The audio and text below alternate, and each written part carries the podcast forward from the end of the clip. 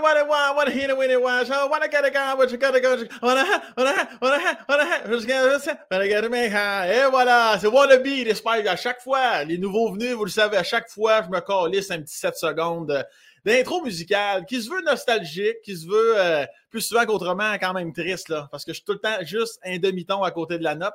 Les, les, Spice Girls, veut, veut pas, qui ont été dans l'éveil sexuel de bien des garçons. Ça, ici, Wannabe, là, ça devait être fin 90, début 2000.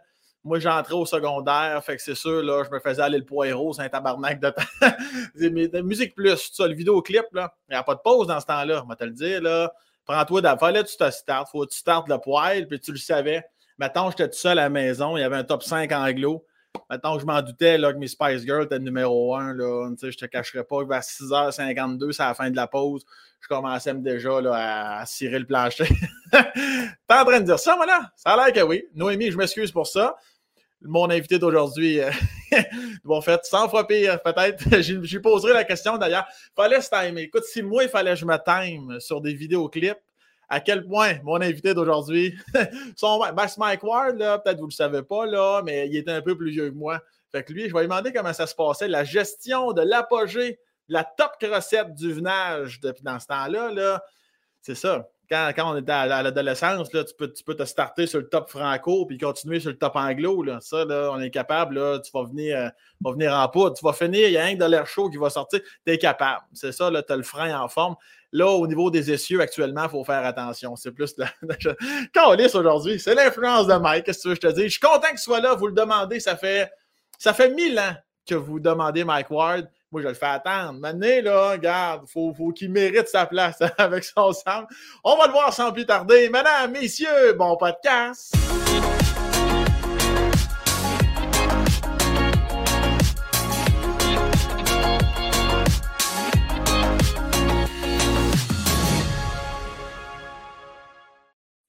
Comment tu te crossais, Mike?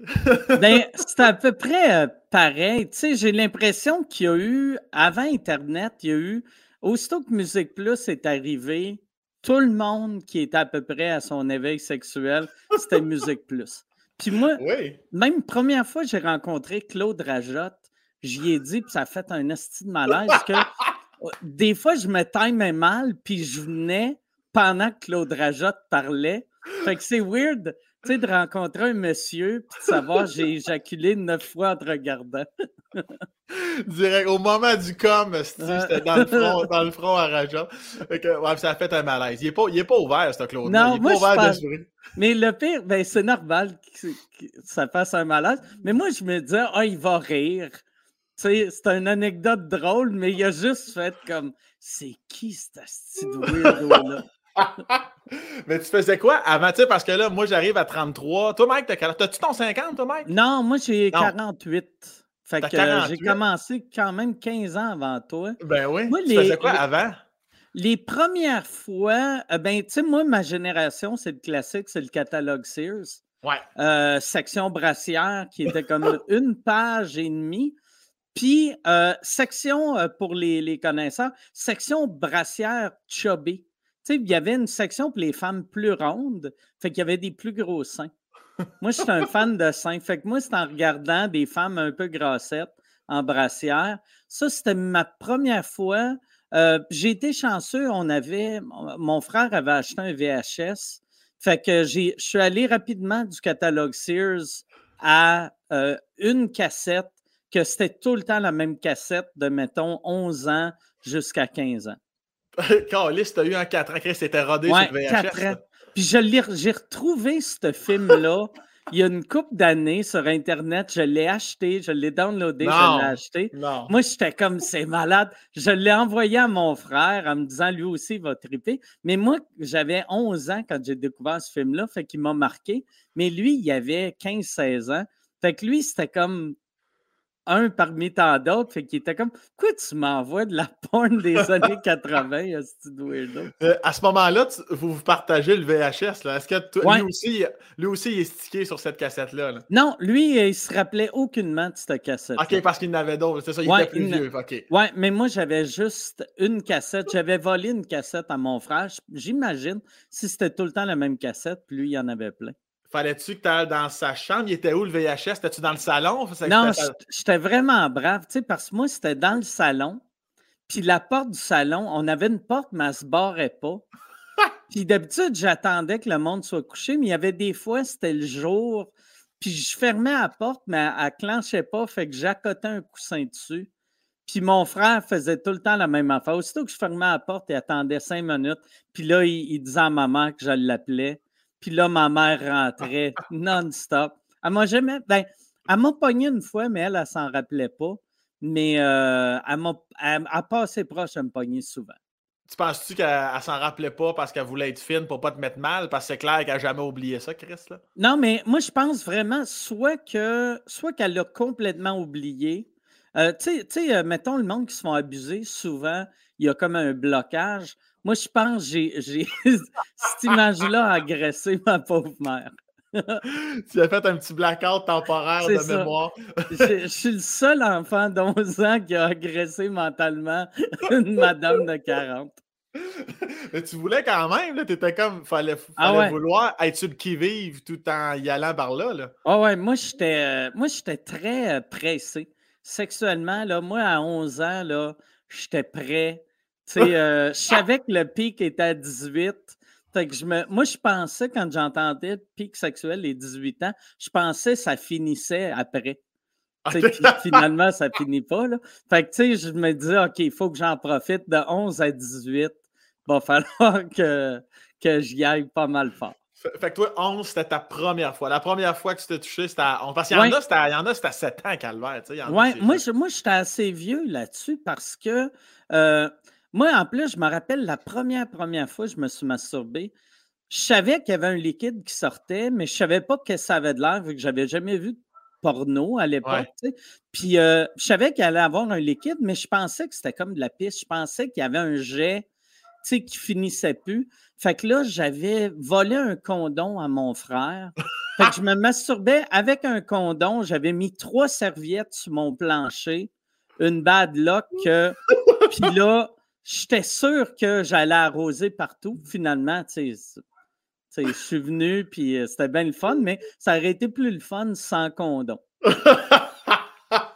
Chris, la première fois que j'entends quelqu'un mettre un condom tout seul. En se masturbant, ouais. tu fais rien comme les autres.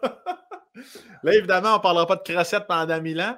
Mais euh, Mike, je te l'ai dit avant euh, qu'on enregistre. Puis je vais le dire aussi aux gens qui nous écoutent, juste pour pas que vous marquetiez en, que vous écriviez ça en commentaire. Tout ce qui est, évidemment, tout ce qui entoure la saga ou qui entourait, on ne le sait plus si c'est fini ou pas, cette histoire-là. Euh, justice, on ne parlera pas de ça. Tu en as assez parlé. Tu en as parlé du moins dans sous-écoute, dans d'autres entrevues. Euh, tout ce qui touche à la, dépression que tu as faite, des idées suicidaires. De toute façon, tu en as fait des numéros qui sont drôles en Christ. puis je dis pas ça juste faire une pub. Si vous n'avez pas vu le show noir de Mike Chris, sautez là-dessus, s'il vous plaît. On va juste parler de masturbation pendant une heure et vingt. On a d'ailleurs des, photos de ton frein, je pense, Noémie. donc, si euh, vous dites qu'il y a des sujets, ce pas des sujets qui ont été évités, c'est volontairement. On en a déjà assez parlé ailleurs. Puis l'angle du podcast, de toute façon, on est plus dans le côté humain. Puis euh, allons-y d'ailleurs, pour les gens qui l'ignorent, toi, Mike, il y en a plusieurs qui pensent que tu es born and raised à Montréal, mais c'est carrément pas ça. Toi, tu es né à Québec. Oui, Loretteville, dans le coin de Québec. Je suis né à Loretteville, élevé à Neuchâtel. OK. Qui euh, euh, Neuchâtel, qui est devenu une, euh, ça fait partie de la ville de Québec depuis, depuis tout le temps. Puis Loretteville, à cette heure, n'existe plus non plus. C'est devenu la ville de Québec aussi. Mais je disais encore Loretteville, Neuchâtel. Ouais, ouais, moi aussi, c'est mes petites références pour un gars de la rive sud de Québec. Là. Moi aussi, ça reste, ça reste l'ancienne Lorette, euh, ah Shannon, tout ça va, oui. Je, comprends très bien. Puis t'es né en, là, t'as 48, fait que t'es né en. 73. En 73. Ouais. Puis, la, puis la, à part quand, si je me fie juste aux crossettes, la dynamique avec ton frère était bonne puisque vous vous échangez des petits VHS. Est-ce que. Euh. Ou alors, c'était comment la dynamique, mettons, là, euh, plus jeune, là, avant l'adolescence avec ton frère? ça se passait comment? Euh, on était. C'était une relation. Mon frère était jaloux de moi quand j'étais petit, quand j'étais bébé, parce que lui, tu sais, il est quatre ans et demi plus vieux que moi. Fait que lui, puis mes parents nous ont eu tard, tu sais.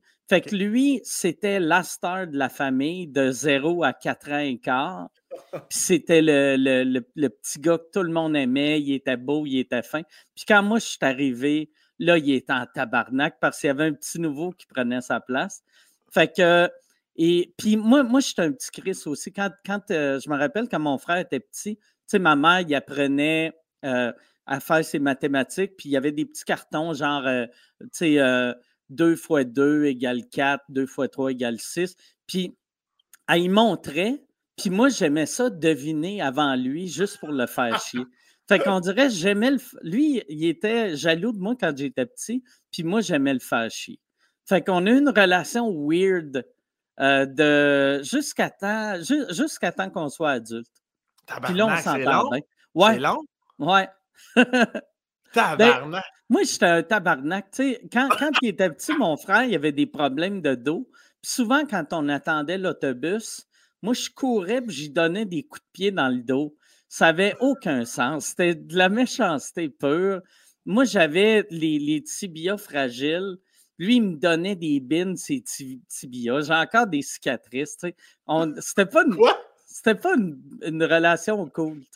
Les cicatrices, ça veut dire qu'à un moment donné, c'était pas juste des bines, c'était-tu un coup de bâton? C'était quoi? Ben, c'est que aussi, je suis diabétique, fait que je guéris pas. fait que ah, dans le fond, tu sais, je me suis coupé en, 2001 puis j'ai encore une petite marque, là, tu sais. Me suis coupé avec un couteau à beurre, ça saigne encore. mais c'est long jusqu'à temps que vous soyez adulte, là. Tu parles de genre 20 ou genre genre ben, deux ans? C'est que, non, non, euh, genre, ben, on, s'est tout le temps aimé, mais c'est que mon frère puis moi, on était bien. Tu sais, moi, moi c'était plus le côté euh, artiste, puis, euh, tu sais, j'aimais pas les règlements, puis je faisais à mon affaire. Puis lui, il était, il était plus sensé que moi. Tu sais, lui, on dirait, il a tout le temps eu une tête sur ses épaules, tandis que moi, j'étais un Christ de cave quand j'étais jeune. Fait que j'avais l'impression que lui me jugeait, puis lui, il avait l'impression que moi, me juge, euh, moi je le jugeais. Puis je le jugeais pas, mais euh, puis je pense pas que lui me jugeait non plus, mais c'était ça le feeling qu'on avait, euh, tu sais, chacun. Puis quand on est devenu adulte, là, on a réalisé, ah, Chris, OK, on est pareil, les deux, là, tu sais. Je suis pas aussi innocent qu'il pensait, puis il est pas aussi straight que je pensais. Calice. Puis ça, c'était dans le côté. Est-ce que vous aviez des genres de, de pauses dans le sens, est-ce que dans vos vacances d'été ou de Noël, y a-t-il des moments quand même où c'était un petit peu plus joyeux ou vous étiez quand même toujours un peu à couteau tiré? Non, non, ben c'était quand même joyeux. Tu sais, on jouait, euh, on avait souvent les mêmes amis.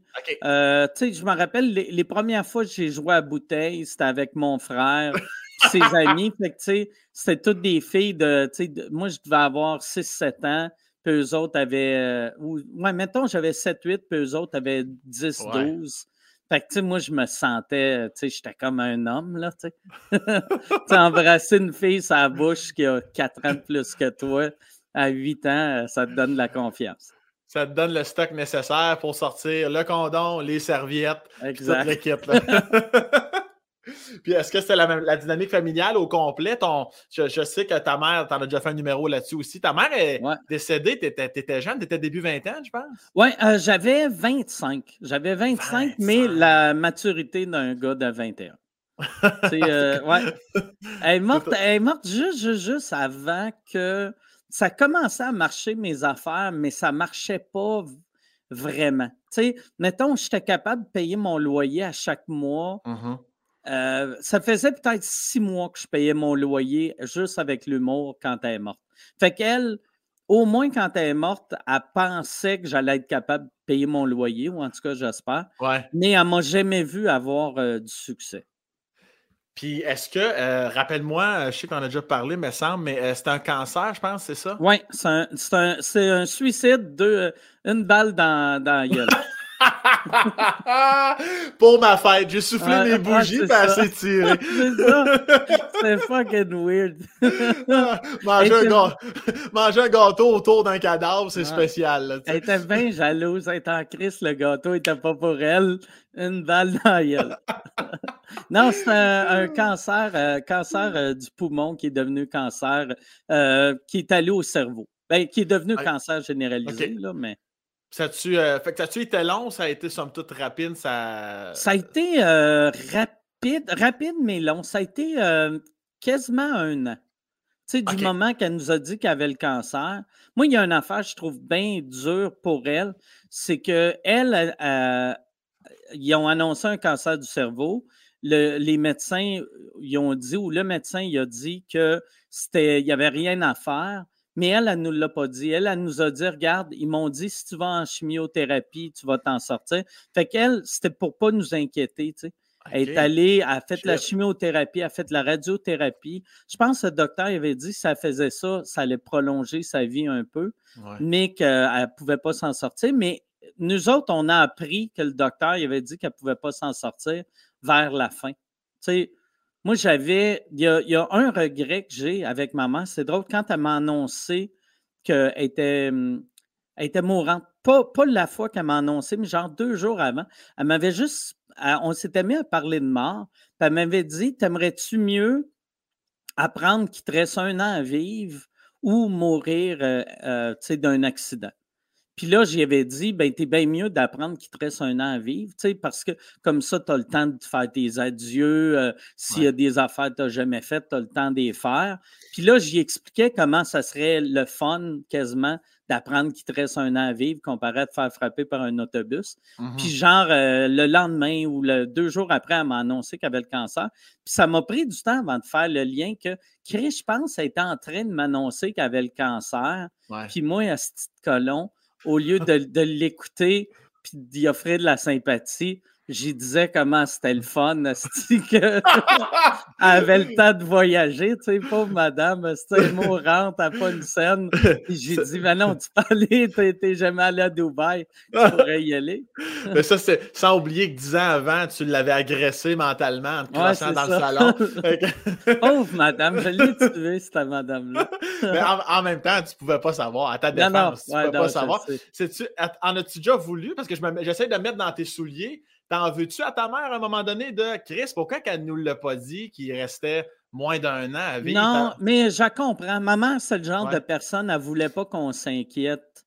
Tu sais, euh, même, ça m'aurait quasiment pas surpris qu'elle nous le dise même pas. C'était le genre de madame qui aurait pu pas nous dire qu'elle avait un cancer, puis qu'un moment donné, on l'aurait trouvée morte dans le salon. c'était elle, c'était le genre de personne tu sais, mettons, nous autres, on n'était pas bien riches quand on était jeunes, mais moi et mon frère, on avait tout le temps du beau linge. On était tout le temps. Tu sais, ma mère aimait mieux se priver que, que d'avoir ses enfants qui ont besoin de quelque chose. Oui, oui, je comprends. Ouais.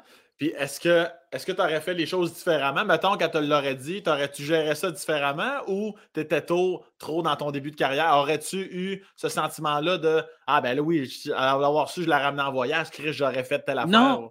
Ben, tu sais, elle, elle, me l'a dit. Ben, elle m'a pas dit qu'il restait un an à vivre, mais tu sais, quand elle m'a annoncé qu'elle avait le cancer du poumon, c'était avant Internet, tu sais, euh, ou c'était les débuts d'Internet. Puis là, je ne sais pas si c'est sur Internet que. Moi, à cette époque-là, la seule personne que je connaissais qui avait Internet, c'était Maxime Martin. Puis, je ne me rappelle pas. Souvent, j'allais chez Maxime Martin faire des recherches. Tu sais, j'allais, vu qu'il y avait Internet, ça roulait, ses affaires, tu sais.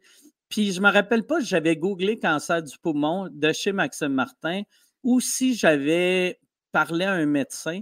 Mais j'avais appris que cancer du poumon, c'est, c'est rough. Là. C'est pas comme. Euh, ben, il n'y a, y a, aucun cancer qui est cool. Là. Mais il y a des cancers que tu peux t'en sortir euh, plus facilement. Tandis que le cancer du poumon, c'est un des, un des plus touchés. Fait que moi, aussitôt que j'ai appris que euh, c'était dur de s'en sortir, dans ma tête, je m'étais dit, OK, agis avec comme s'il reste juste un an à vivre. Fait que j'allais souvent, je passais beaucoup de mon temps à Québec, mais j'avais pas une scène. J'aurais aimé ça pouvoir. Ma mère n'aimait pas voyager, là, mais j'aurais aimé ça pouvoir l'amener au resto, la, euh, juste. Ouais, la, voyager avec ma mère, ça aurait été vraiment cool, mais un, j'avais pas d'argent, puis deux, elle n'aimait pas vraiment voyager. Parce que toi, à ce moment-là, de ce que j'en comprends, tu parlais de début de carrière tantôt, fait que tu es à Montréal à ce moment-là? Oui, euh, moi, je suis parti de Québec en 93 pour, euh, pour faire du stand-up, mais euh, pour aller à l'université aussi. Puis euh, euh, après, j'ai fait l'université une session et quart à peu près. Puis j'ai lâché pour faire de l'humour à temps plein. Fait que ça, c'était fin 93, peut-être début 94. Puis après, j'ai été quasiment un an que j'avais. Euh, six mois, je faisais. Excuse, c'est vu que ça fait longtemps que j'ai pas pensé à ça. Pendant à peu près six mois, je faisais juste de l'humour, mais j'arrivais pas. Là. Tu sais, ma mère, il fallait qu'elle me, déposait de l'argent en cachette, puis elle m'envoyait de l'argent, puis elle m'envoyait de la bouffe. Puis euh, euh, j'ai, j'arrivais pas, fait que j'ai décidé de faire de l'école de l'humour pour avoir les prêts et bourses. Et avant de rentrer à l'école, je suis allé vivre à Québec pendant un été, juste le temps de, de mettre un peu d'argent de côté. Qu'est-ce que tu es. OK, fait que c'est ça. Fait que tu es à Montréal, d'où le voyageage pour ta mère. Ouais. Puis, puis, là, tu fais un été à Québec. Qu'est-ce que tu fais? quel job tu fais à Québec pour te renflouer les poches un peu? Le pire, rien. Asti d'épais. Chris, j'aurais dû me trouver un job. Je suis arrivé à Québec. J'ai donné euh, mon CV à un club vidéo, le Super Club Vidéotron. Ils m'ont pas pris. Fait que j'ai juste resté à Québec puis j'ai écrit des jokes pendant tout l'été. Tu faisais-tu des soirées un peu ou il n'y avait rien dans ce Non, non, il n'y avait ah! rien, puis je faisais rien. Je sortais avec une fille, j'ai commencé à me dater une fille que son père était riche. Fait que là, j'allais, j'allais chez eux, elle, me payait tout. on était allé en voyage, c'est elle qui payait tout. Mais Asti épais, mais semble tu retournes vivre chez tes parents pendant deux mois, Trouve-toi une job. Moi, en plus, je connaissais bien du monde. J'aurais pu travailler, je sais pas, dans une ferme, dans un resto, dans n'importe où. Mais j'aimais mieux passer mes journées à écrire des jokes. Ah, j'avais, j'avais aussi donné des cours. Personne ne m'avait engagé, mais j'avais, j'avais pris de l'argent, j'avais payé une pub euh, dans les annonces classées du Voir à Québec pour offrir euh, des séances de coaching pour apprendre le stand-up au monde. Je voulais faire du stand-up personne ne m'a engagé. fait que je suis déménagé à Québec, j'ai payé une pub, puis j'ai resté chez mes parents. mais, la fille, tu l'aimais-tu quand même un peu ou, non, tu étais, conscient que c'était pour surfer un peu sur, son portefeuille? Non, c'était même pas pour l'argent, mais moi, dans ma tête, c'était comme une fille qu'on allait se fréquenter le temps que, que j'étais à Québec. Puis aussitôt que j'allais revenir, euh, j'allais retourner à Montréal, ça allait être fini. OK, je comprends. Puis, euh, contrairement à ce que des gens pourraient penser, si les gens écoutent en surface ton humour, mais t'es un gars quand même que je trouve très cultivé. Peu importe de quoi on parle d'un là, je trouve que tu as toujours une opinion sur tout. Mais je dois. mais, euh, ça, sonne innocent, par exemple. un gars qui, a une opinion sur tout. Non, non mais c'est parce que tu as dit le mot université. Puis je suis comme, ben oui, Calis, Mike, université. Euh, on dirait que je l'avais oublié. À quelle université t'es allé? c'est l'université McGill. Mais quand même. Mais, en, commerce. En commerce. Pourquoi? Euh, c'est juste parce qu'ils m'ont accepté en commerce. C'est la, seule raison. Puis aussi, je suis bien. Euh, j'ai tout le temps été un peu business, tu sais, dans mes. Euh, tu sais, je suis pas business, mais j'ai un âme d'entrepreneur, tu sais. Je trouve tout le temps une façon de, me sortir de ma marde. Fait que je me disais, peut-être avec un diplôme, ça va m'aider. Mais ça ne m'a pas aidé. Fait que t'es comme le Laurent Duvernay tardi des, des, des de, de l'humour, dans le fond. Des, des crissement pauvres, par exemple. Lui, il devient médecin. Moi, j'ai une session et quart en commerce avec zéro crédit. J'ai, parce, il m'avait ah! accepté à, à McGill. C'était, une crasse vu que j'avais pas fait mon cégep. Puis euh, j'ai utilisé le, le, le, Québec bashing pour me faire accepter. Tu sais. Parce que, tu sais, ils acceptent les, anglophones de l'Ontario. Le monde de l'Ontario, ils n'ont pas de cégep, ils vont à McGill. Puis moi, vu que je partais euh, de Québec, tu sais, j'ai appliqué, puis là, ils m'ont dit, ben, tu viens du Québec, il faut que tu fasses euh, le cégep. Puis j'étais comme, comment ça que eux autres, ils le font pas? Puis là, ils m'expliquent, ben, ils viennent de l'Ontario. Puis j'étais comme, OK, fait que tu es en train de dire qu'un Ontarien est meilleur qu'un Québécois. Mais c'est pas ça qu'on a dit. OK, esti. Fait que là, moi, c'était juste, j'ai gossé, ça marchait pas. Je venais à Montréal, je gossais la madame qui s'occupait de l'admission. Puis un moment donné, elle m'avait dit, elle avait dit, regarde, on va t'accepter pour un cours. Si tu passes ton cours avec un 4.0, tu sais, une note parfaite, là, on t'accepte. Fait que j'ai fait, OK, parfait. Fait que je suis déménagé à Montréal. J'ai pris un cours qui était, je pense, un cours de marketing. Puis là, à mi-session, j'avais des notes parfaites. Fait qu'ils m'ont accepté. Fait que moi, j'ai abandonné mon cours pour m'inscrire à temps plein. Et là, j'ai commencé à faire de l'humour. Je me suis inscrit à temps plein. Je suis allé à trois cours, puis j'ai lâché. Fait que, tu sais, je dis que je suis allé à McGill, mais, tu sais, dans le fond, il y a du monde qui sont allés jouer au, soccer à McGill un après-midi, qui sont allés à McGill autant que moi. Je comprends. Mais, mais toi, c'est ça, au niveau académique, on remonte même à primaire, secondaire. T'as pas l'air d'un gars qui avait de la misère à l'école. Euh, j'ai eu de la misère début secondaire parce que euh, j'arrête. Moi, quand je suis devenu diabétique, j'ai vraiment profité de ma maladie pour manquer des cours. Vu que ma mère, elle, elle, sentait tellement mal pour moi d'être diabétique, puis chaque matin, elle rentrait, puis au lieu de me dire réveille-toi, t'es-tu correct? Puis là, j'étais comme je me sens pas bien. Fait que j'allais, j'avais secondaire 2, Ouais, secondaire 2, j'avais. Il y avait une année, j'avais manqué plus de jours à l'école que ben j'étais allé. Ben non. Fait que je me suis fait sortir de mon école. Puis après, j'ai changé d'école une coupe de fois. Puis j'ai fini mon secondaire dans un genre de. C'était un, truc à Loretteville, c'était des frères euh, catholiques euh, retraités qui donnaient des cours privés pour des décrocheurs. Fait que c'était, on était, c'était des classes de deux. C'était moi puis un gars, je pense, qui sortait de prison. Avec, je me rappelle du frère, il y avait le frère Philibert, puis le frère, me semble l'autre, c'était Joubert. Il y avait des noms bizarres, les deux. Super fin, les messieurs.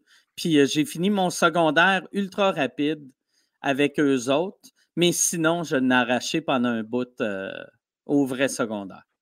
Puis, tu passais comme de combien d'écoles secondaires tu as fait? Une ou deux euh, ou trois? Euh? J'ai fait, euh, j'ai fait, j'ai commencé Québec High School, qui est l'école anglaise, une des écoles anglaises à Québec. J'ai fait secondaire 1, 2, j'ai coulé la 2. J'ai refait ma 2. Là, en troisième année, secondaire 3, ils m'ont sorti parce que je ça faisait trois ans que je manquais plus d'écoles que j'y allais. Là, j'ai fait euh, les cours aux adultes en français, j'aimais pas ça. J'ai fait les cours aux adultes en anglais, j'aimais pas ça. Puis après, je suis allé à l'école avec les, vieux religieux. Puis j'ai fait mon 3, 4, 5 en comme quatre mois. Tu sais, ça a été vraiment rapide. Puis, t'as-tu perdu des chums? Est-ce qu'à ce, moment-là, t'as-tu euh, secondaire 1-2, exemple, t'es-tu déjà en mode euh, t'es-tu populaire, t'es-tu nerd, t'es-tu normal, t'es-tu. Euh, est-ce que t'as perdu des chums? Comment tu l'as vécu, ça, comme ces, ces transitions-là? j'ai été assez populaire au secondaire. oui, assez populaire. Je m'entends. Ben, mais pas populaire pas tant que ça, mais je m'entendais bien avec tout le monde. Tu sais, il y en a qui, leurs amis, c'est tout, mettons, ils se tiennent juste avec. Ben, à l'époque, il y avait, mettons, la gang des, des, euh, des athlètes, les nerds, les. Euh, moi, moi, j'avais des chums dans chaque groupe, ou pas mal. Tu sais. Je m'entendais bien. Je pense que c'est une de mes qualités, même master. Tu sais, je, je m'entends bien avec tout le monde, tu sais, ou je suis capable de bien m'entendre avec tout le monde. Est-ce qu'au primaire, c'est la même chose? Tu étais bien chill avec tout le monde ou tu étais, plus un petit Christ? Non? Non, euh, moi, euh, j'étais un ange de euh, première année à septième année, première année à secondaire 1. Puis aussitôt que je suis devenu diabétique, je suis devenu un petit monstre. je suis devenu un petit bum. J'ai commencé à fumer. J'ai commencé à boire, je me suis fait tatouer. Pourquoi non? Parce que c'était-tu la fin du monde pour toi? C'est quoi? Oui, ben, euh, moi, il y avait un médecin qui m'avait dit que j'allais mourir à 50 ans. Eh quand ben. j'avais 11 ans. Il avait dit, euh, tu sais, euh, il avait dit à ma mère, ma mère, un moment donné, était bien contente, puis avait dit au médecin, elle a dit, j'en reviens pas comment il prend bien sa maladie, parce que moi, quand j'ai appris que j'étais diabétique, ça ne me dérangeait pas. Puis là, ma mère, elle, a, trouvé ça fantastique que son fils, euh, ça ne dérange pas d'être diabétique. Puis elle avait, dit au médecin, j'en reviens pas que comment il vit bien avec sa maladie. Puis là, le docteur, il l'avait corrigé. Il était comme, c'est pas une maladie, madame, c'est un, handicap. Puis il n'arrêtait pas de me dire que. Il disait c'est un handicap. Elle disait non, mais tu sais, c'est une maladie. Non, non, c'est un handicap. C'est son pancréas qui ne fonctionne pas. C'est un handicap. Puis là, moi, j'étais comme il n'arrêtait pas de me parler d'handicap. Puis, euh, puis, euh, puis euh, là, là, ma mère avait dit quelque chose genre, tu sais, à l'époque, tu sais, le diabète, ça tuait, mais peu à cette heure. Puis là, il avait dit non, mais tu sais, quand même, le diabète, tu sais, ça, ça réduit l'espérance de vie. Tu sais, votre fils, s'il sera à 50 ans, ça va être beau. Fait que là, moi, dans la même discussion, je viens d'apprendre que je suis handicapé, puis je vais mourir dans la quarantaine. Fait que là, j'ai fait, Puis je me rappelle, moi, à mon école secondaire, il y avait, il y avait euh, un handicapé que j'aimais beaucoup, un gars qui s'appelait Neil, que euh, lui, personne ne l'écœurait parce que c'était un petit bum. Puis il y avait de quoi de, de, que je trouvais à l'époque cool puis drôle d'un bum handicapé. Puis là, je m'étais dit, ah, Chris, je je vais devenir un Neil V2. Fait que là, je m'étais dit, ah, si, je vais commencer à fumer du pot. Je ben, à l'époque du hash, j'ai fumé du hash une fois. Si, j'ai, j'ai bad trippé, j'ai pas aimé ça. J'ai vraiment haï ça. Mais euh, je me, j'ai, là, j'ai, j'ai, essayé l'alcool, ça, j'ai aimé ça.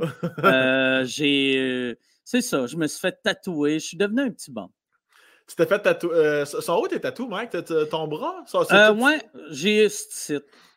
Ok, ça, tu n'as pas d'autre ailleurs, c'est juste ton bras. Oui, bien, je m'étais fait tatouer aussi dans le temps que j'ai commencé à animer des soirées d'humour. Je m'étais fait tatouer le, tribal, qui est le tatou qui vieillit le mieux. ça look tellement un tribal, Puis euh, c'est pour ça, après, je l'ai recouvert avec plein de gags de cochonneries autour. c'est la, l'affaire la plus gênante au monde. C'est-tu ton seul tatou regret ou t'en as d'autres euh, que t'es comme Non, c'est mon. Euh, ben, euh, j'ai regretté un peu tout. non, pour vrai, non, j'ai pas de tatou regret vraiment. sauf lui, mais tu sais, je le regrette pas vu que c'était. J'animais les, les lundis stand-up à Montréal. Puis c'était avant moi, ça avait été Morancy qui avait animé ça. Puis avant lui, c'est les lundis des AA. Fait que tu sais, je trouvais ça gros que j'anime ça. Mmh fait que pour ma première, je m'étais fait tatouer sur scène en animant. Pire calice d'idées sur la planète, parce que t'es, t'es pas capable de faire ta job comme du monde pendant que tu te fais tatouer. Ben non, Chris. c'était dégueulasse. Mais c'était pas vraiment en animant, c'était à l'entraque. J'avais dit pendant l'entraque, je vais me faire tatouer. Je pense que c'était le public qui avait décidé le tatouage que je me faisais faire. Heureusement, à l'époque, il n'y avait pas des, des bons tatoueurs. Sinon, je, il m'aurait fait mettre un gars qui suce un pénis. Là, là au moins, c'est juste un trival. Puis tantôt, tu as dit euh, à Montréal, tu, tu, tu l'as dit comme si tu allais à l'école de l'humour quasiment, quasiment, juste pour les prêts et bourses, mais évidemment, mais Chris, tu y allais aussi parce que tu croyais à l'humour quand même. Oui, moi, c'était clair, j'allais faire de l'humour, mais je voyais pas le, je, voyais pas la nécessité d'aller à l'école de l'humour. Mais finalement, euh, le côté le plus positif de l'école de l'humour qu'on dirait qu'on ne parle pas assez, c'est euh, sais, on parle souvent des contacts. Puis quand tu entends, hey, fais l'école, tu vas te faire des contacts, mmh tu penses à, tu vas rencontrer, mettons, des François Havard ou du monde établi. Mais les contacts qui sont les plus importants, c'est les, les gars et les filles de ton âge, de ben ton année. Moi, Perid, c'est là que je l'ai rencontré. Puis si c'était pas de Perid, il n'y aurait pas eu le gros show. Mmh euh, tu sais, j'ai rencontré euh, Daniel Grenier. Si c'était pas de Daniel, j'aurais pas rencontré Michel, qui est devenu mon gérant fait que je, si, si c'était pas de l'école, j'aurais pas de gérant, puis j'aurais jamais eu de télé. j'aurais eu une télé, mais j'aurais jamais fait de télé. Puis, pourquoi McGill d'abord? C'était-tu pour euh, faire plaisir à ta mère, tes parents? Pourquoi pourquoi t'es pas allé direct à l'école de l'humour là, quand, quand, quand je savais même pas, Je savais même pas que l'école de l'humour existait quand je suis parti de Québec. Vu que ah! moi, euh, moi, je venais à Montréal pour faire, vu qu'il y avait un bar qui s'appelait euh, le Comedy Works, que c'était un comedy club anglais que euh, il, y avait, il y avait des open mic les lundis, puis après, il y avait des soirées professionnelles la fin de semaine. Fait que moi, mon but, c'était de faire les open mic euh, que le propriétaire me trouve assez bon pour euh, animer ou faire des premières parties pour me bâtir 45 minutes pour après partir en tournée d'un comedy club. Moi, je n'étais pas quelqu'un, j'avais pas une grande ambition en humour. Moi, mon but, je voulais devenir un headliner euh, canadien professionnel. OK, pour les gens, juste pour les gens qui n'allument pas, un espèce de headliner, c'est quelqu'un qui close des grosses soirées. Là, ouais, mais ou des, plus des petites soirées. Ouais, ouais, ouais. Moi, mon rêve, c'est de closer des petites soirées, mais je voulais closer. Ah ouais, on comprend. Puis juste pour mettre les gens en contexte aussi, c'est vrai, il faut rappeler que l'école de l'humour est née en 88, je pense. Oui, mais puis, aussi, moi, moi ma, ma, culture en humour, c'est très, très, très euh, américaine. Ouais. Fait que moi, moi j'allais faire du stand-up en anglais Euh, puis les, les, premières années, vois-tu, moi, j'ai rencontré Maxime Martin. Je ne savais même pas qu'il était francophone. Tu sais, à Max, quand il parle en français, il y a un, petit accent francophone. Euh, excuse, quand il parle anglais, il y a un petit accent francophone. Mais à l'époque, tu sais, Maxime, il venait d'arriver du Manitoba. Il s'appelait, en anglais, il s'appelait Max Martin. Moi, mmh j'étais sûr que c'était un anglophone. Je le trouvais drôle que le Christ. Euh, j'avais rencontré Sylvain Larocque. Euh, puis il y avait plein de francophones que je rencontrais au Comedy Works. Mais dans ma tête, faire de l'humour en français, ça se pouvait pas. Parce que je me disais, de l'humour en français, il y a juste les galas, puis euh, il y a RBO. Ah mais il n'y a, a, rien. Je ne voyais pas comment me rendre au niveau de One Man Show. Tandis qu'en anglais, c'était facile. Tu, tu vas de première partie à, à Midler. Tu sais, dans les soirées d'humour en anglais, il y, a, il y a première partie qui fait 10-15, après il y a Midler qui fait 20-25, puis après il y a Headliner qui fait 45. Uh-huh. Fait que je savais, OK, j'ai, je comprends le chemin, mais en français, je ne le comprenais pas. Puis à un moment donné, euh, je parlais à un ami, à Maxime, qui me disait que Maxime commençait à jouer beaucoup en français. Puis j'étais comme, voyons, on sait où qu'il joue en français? Puis là, il me disait des places. Puis j'étais comme, voyons, comment ça, je ne connais pas ces places-là? Puis moi, dans ma tête, vu que chaque fois que je voyais des gars-là juste pour rire, les seuls humoristes que je voyais, ils faisaient des personnages. Ça ne me tentait pas de faire des personnages. fait que là, je pensais que Maxime, quand il jouait en français, il y avait des perruques, des, des sais, il faisait des sketchs, puis là, le gars m'avait dit non, non, il fait juste, il fait le même stock qu'il fait en anglais, il le fait en français. Puis là, j'avais fait oh shit, OK, je devrais l'essayer en français. Puis je l'ai essayé en français. Pour ça que je l'ai essayé en français, j'ai vraiment mieux aimé ça parce que le, ben, le, public francophone est tellement plus généreux. Tu sais, un public anglophone, c'est des astis de mange-marde. Il, surtout le public canadien, parce que le public canadien, il aime juste des artistes qui ont percé aux États. Fait que, tu sais, quand tu commences, euh, moi, j'allais, mettons, jouer à Québec, le monde me jugeait sur mes jokes, pas sur si j'étais connu ou non. Tandis qu'en anglais, il, me voyait, puis il était comme, bon, c'est un gars de Québec qui a jamais percé aux États? Il m'écoutait pas. C'était pas cool, tu sais. Puis le côté anglo, toi, j'en déduis par ton nom de famille que c'est ton père qui t'amène ça. Le fait, que le fait que déjà dès le secondaire, tu vas à l'école anglaise, c'est ton père, ça? Oui. Ouais. Moi, j'ai fait euh, mon père. Mon père, il est anglophone de Québec. Euh, ses parents sont nés à Québec. leurs parents sont nés à Québec. En, anglo de ah, Québec, mais de 8-10 générations. Là, C'était, puis ma mère euh, francophone. Mon père, c'est le premier de, la lignée des Ward à être euh, parfait bilingue. Son père, à lui, parlait un peu français. Il, essayait de parler français, mais il avait un gros accent. Puis sa mère, elle parlait pas un mot. Pas un ah, mot euh, français. Même si elle vivait à. Ben, elle, elle vivait, elle est née à Valcartier, là, mais tu sais, quand même, être, être élevée dans le coin de Québec, pas parler un mot français, faut le faire en tabarnak. c'est comme si tu te forces, là, tu sais. Puis est-ce que, est que tu parlais anglais toujours dans la maison, puis français quand tu jouais dehors? C'était quoi non, euh, euh, ben moi, mes parents, ils avaient bien peur qu'on perde une des deux langues. Fait que je parlais en anglais avec mon père, puis en français avec ma mère.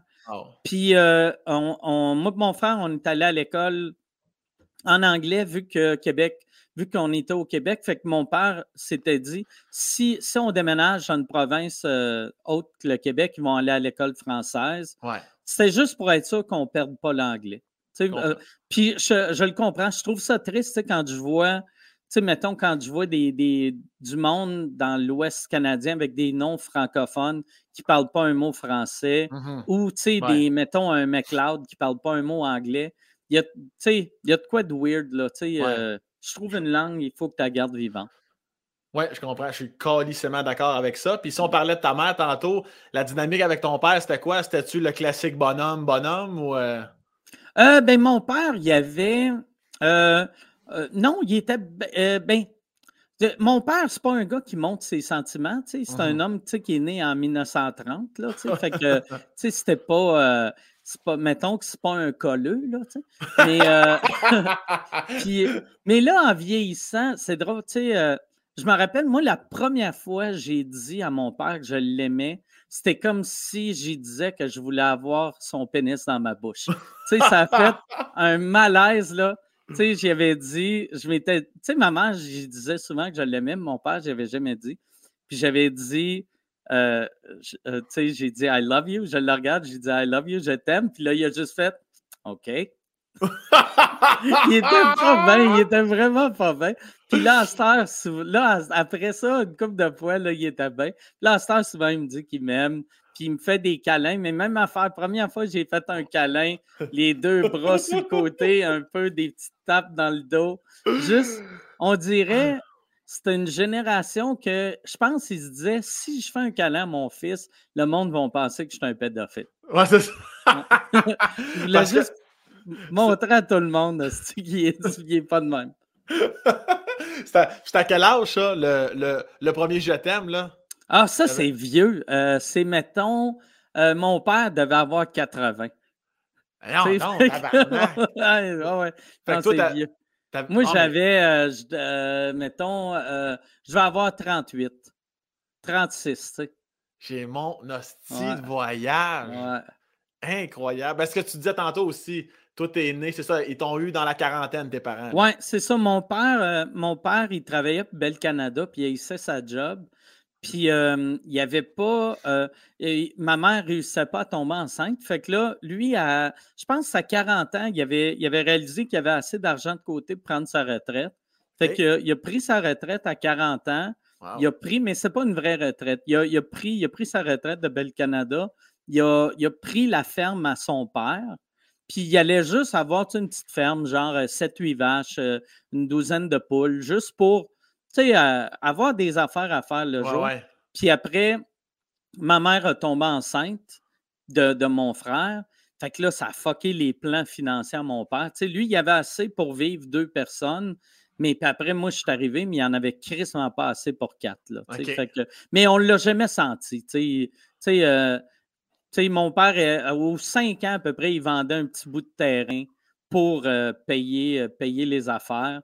Mais tu sais, moi, moi, mon frère, on, avait du linge neuf, puis dans notre tête, on était millionnaire. Puis ta mère, elle, était, était mère à la maison. Oui, ma mère était mère à la maison. Avant de, avant de nous avoir, ben avant de nous avoir, crissement, avant, avant d'être mariée, euh, elle travaillait dans une fabrique de gants. Elle faisait des gants. OK. Oui, à Québec, à Loretteville, chez Blondeau. Il faisait, c'est drôle, en estique, je me rappelle du nom. Il faisait des bottes puis des, euh, des gants. Puis il y a à peu près cinq ans, j'ai acheté une paire de bottes, puis c'était des Blondeau. Puis j'étais comme ému, j'étais comme Chris, ça a été fabriqué ça, tu sais, j'étais comme ça a été fabriqué à la même place que ma mère les faisait. Mais c'est sûr qu'à ce temps, dans les années 2000, ça doit être fabriqué en Chine. Ah, c'est juste M. Blondeau, Mme Blondeau commande ça sur, euh, sur Alibaba.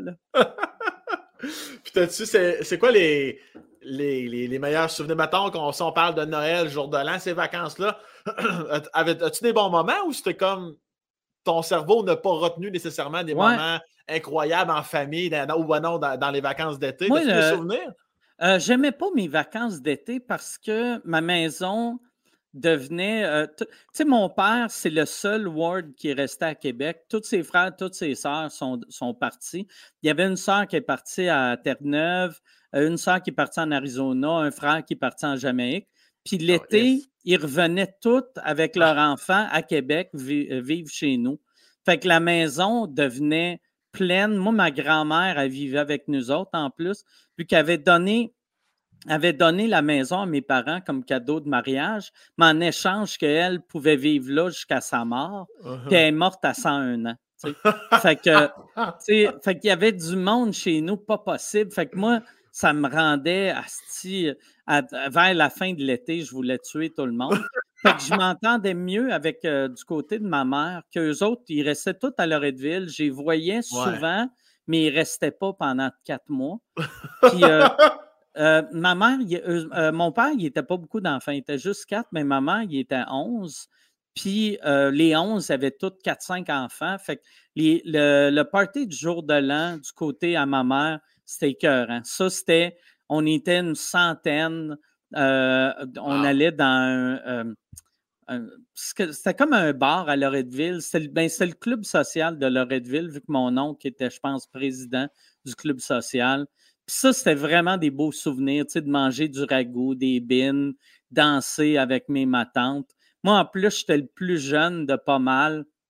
Fait que j'arrivais là, toutes mes matantes, elles me trouvaient beau. Puis mon frère, il est en tabarnak. lui, c'est le lait qui suit.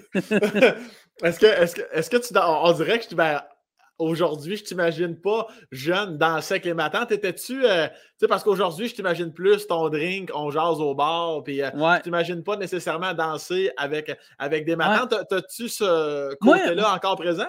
Moi, j'ai ce côté-là, il est mort quand le diabète est arrivé. le diabète a tué ce côté-là. Mais moi, jusqu'à l'âge de 11 ans, j'étais un petit charmeur. Quand il y avait de la visite, je venais, je dansais pour la visite, je chantais pour la visite. J'étais Rachid. Moi, de 0 à 11 ans, tu sais, j'étais cute, j'étais fin. Voyons, oui. Mes cousines venaient me voir dormir quand j'étais petit. Non, ouais, ma cousine, ma cousine Sylvie et son chum Rock, souvent ils venaient. Euh, tu sais, puis ils disaient On peut-tu aller voir euh, Mike dormir? Puis là, moi, je savais qu'il était. Je les entendais, fait que je faisais semblant de dormir, puis ils me regardaient. Puis je me sentais important, là. Chris, que j'aimais ça. Ça, c'est un beau souvenir, c'est niaiseux. Me faire regarder dormir par ma cousine. Chris, il y a quelque chose de valorisant en Ah ouais, ben ouais ça, ouais, c'est ça, mais ça, tu sais, on était tellement de cousins-cousines, puis le dernier devient automatiquement important, puis le premier ou la première devient important. Puis est-ce que, comme tu dis, de, 0 à 11 ans, tu étais Casanova, fait que toi, au primaire, tu te, faisais, tu te faisais aller un peu avec les petites filles ou ben non, c'était quoi? Non, j'étais bien, bien, bien gêné. Tu sais, j'avais tout le temps des petites blondes, mais euh, on s'embrassait pas. OK.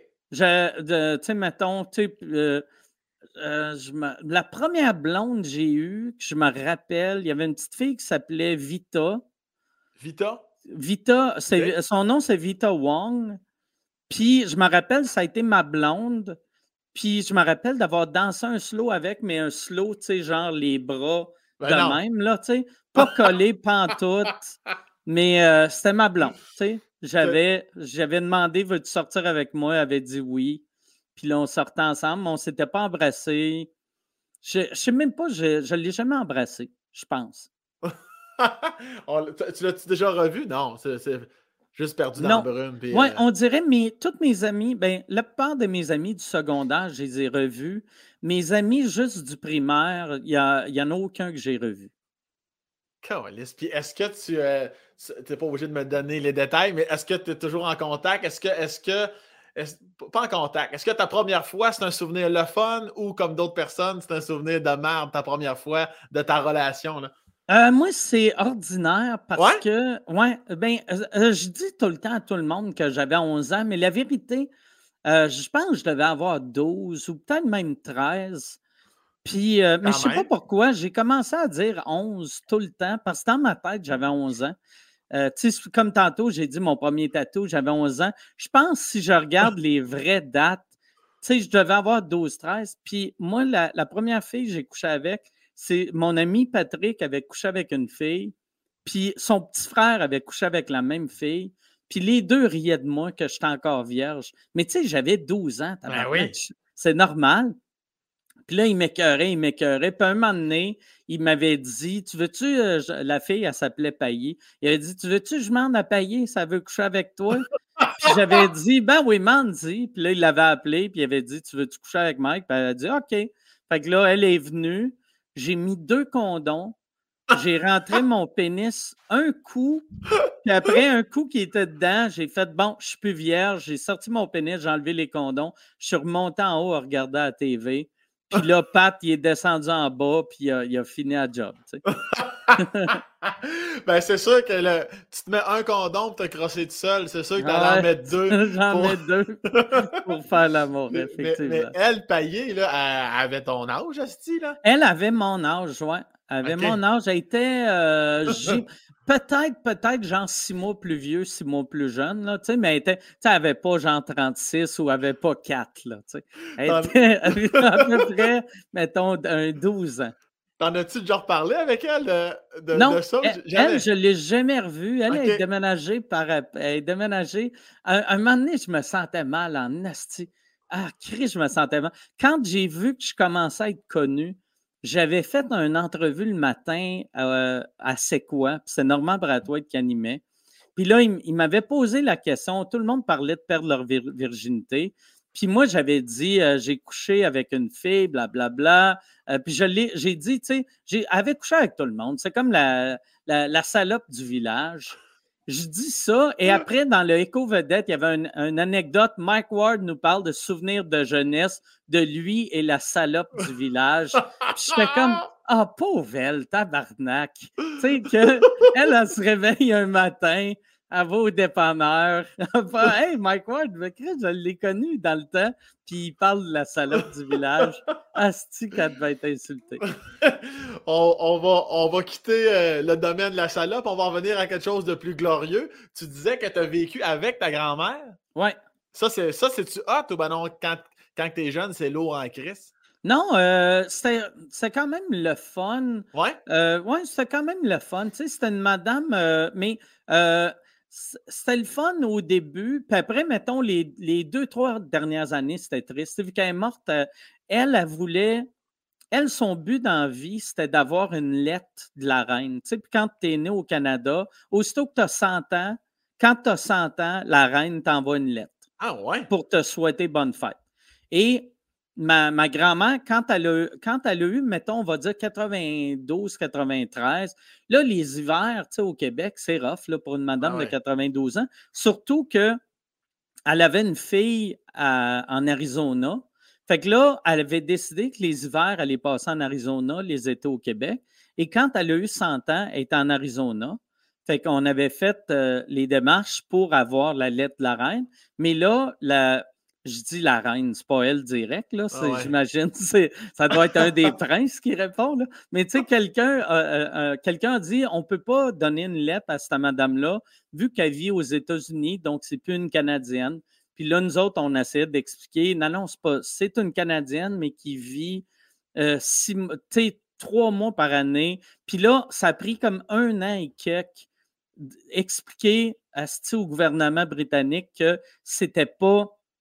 Puis, tu sais, le, le gouvernement canadien nous aidait. Puis là, le premier ministre de l'époque il avait écrit une lettre Ah, à, à ma grand-mère.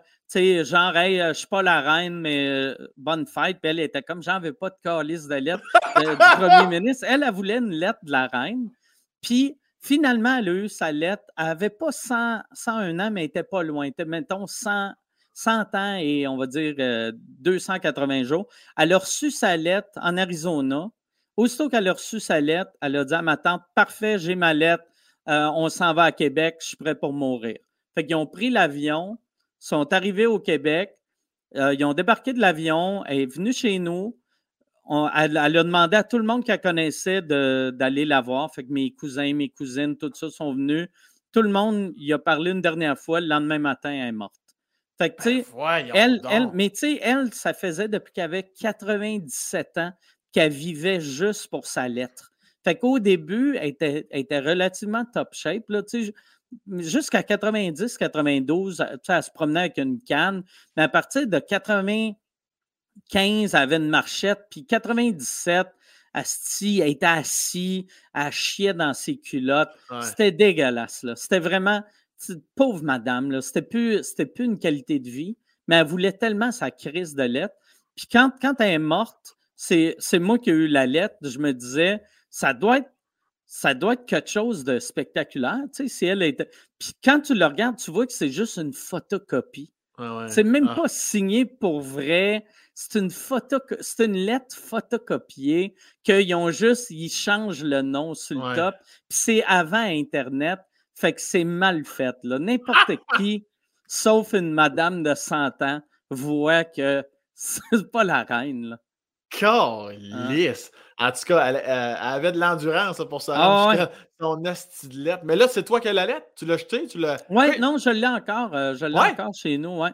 Pourquoi ils l'ont pas. Euh, elle a tellement voulu cette lettre-là. Pourquoi ils l'ont pas enterrée avec? Pourquoi ils l'ont pas. Euh, je, pense qu'ils n'ont même pas pensé. Parce que c'est moi, genre, quand on se débarrassait des affaires, ben on se débarrassait. Tu sais, que, mettons, euh, ils disaient, OK, ça, ça va à toi, ça, ça va à toi, ça, ça va à toi. Puis quand tout était fini, j'ai juste demandé, j'ai dit, sa lettre, elle va à qui? Puis tout le monde a fait, ben, on s'en calisse. La lettre, t'avais-tu? j'ai fait, ben oui, je peux en Fait que je l'ai eu. Mais tu sais, on dirait que tout le monde avait oublié ça.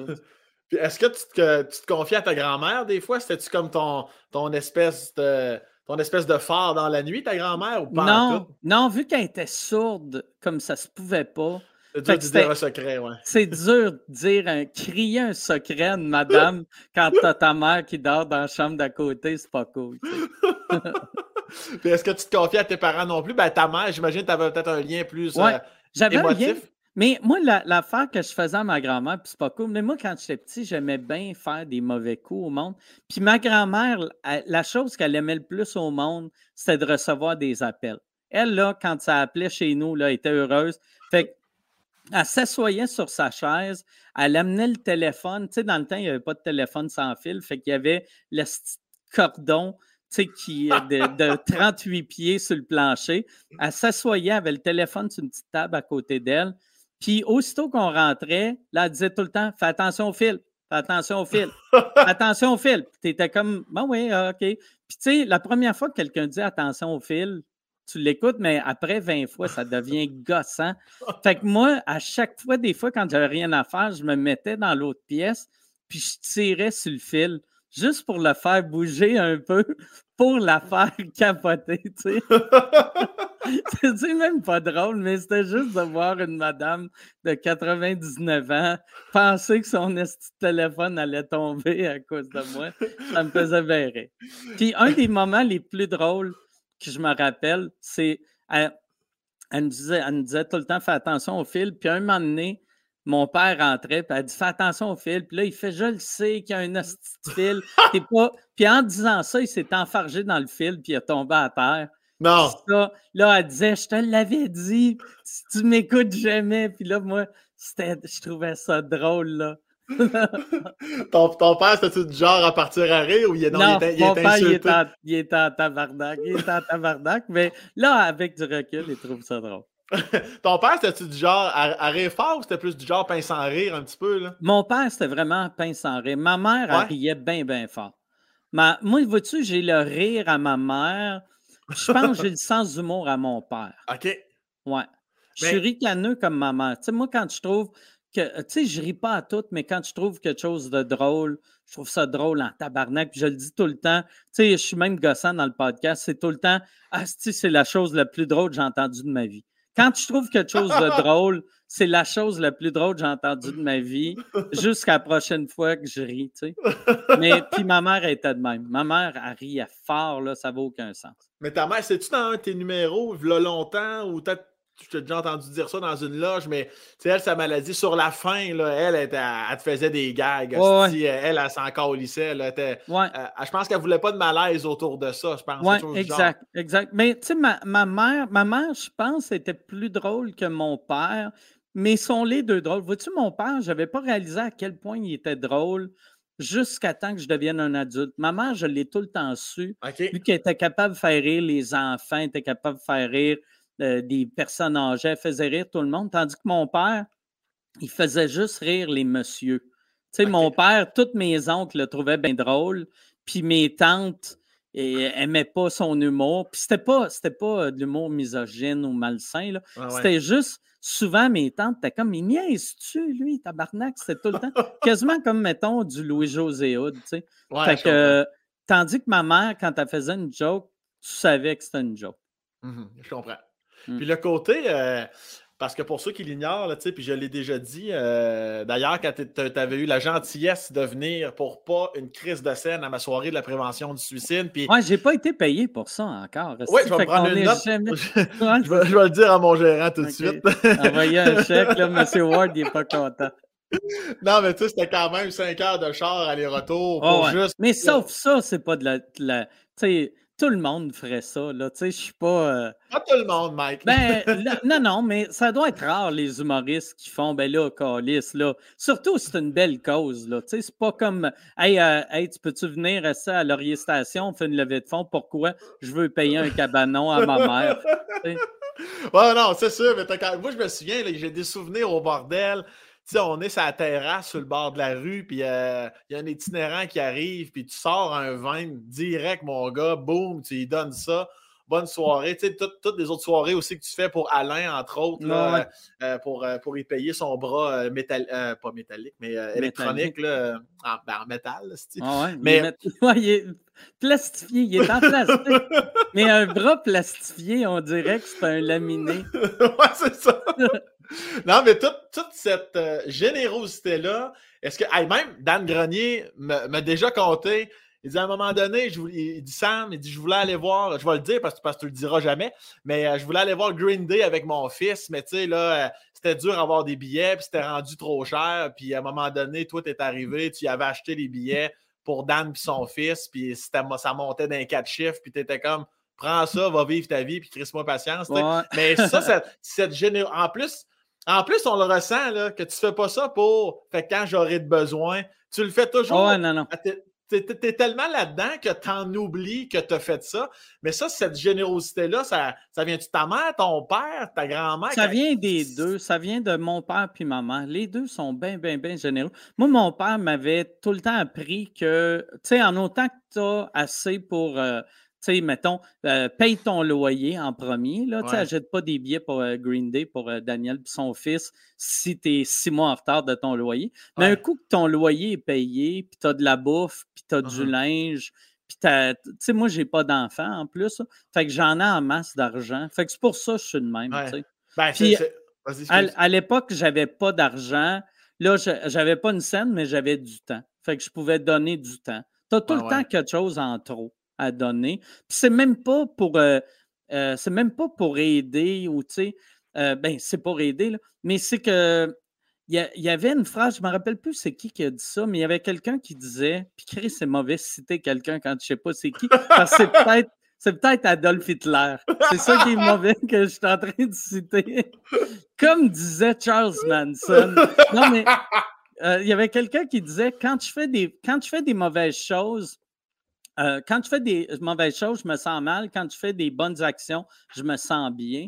Puis Mhm. moi, je me sens tout le temps heureux. Tu sais, quand je donne à quelqu'un, le bonheur que ça m'apporte est plus grand que le. Tu sais, mettons, donner un 20$ à un sans-abri, c'est rien pour moi, mais de voir la face Ouais. du sans-abri, Ouais. comment que, tu sais, tabarnak, pour lui, 20$, ça change sa, sa journée, là, tu sais. Mhm. Ben, effectivement, ça, ça me fait penser à ce que tu dis, à quand je vais remettre justement le chèque pour la prévention du suicide. Tu sais, nous autres, on monte un show comme on fait souvent dans l'année, Ouais.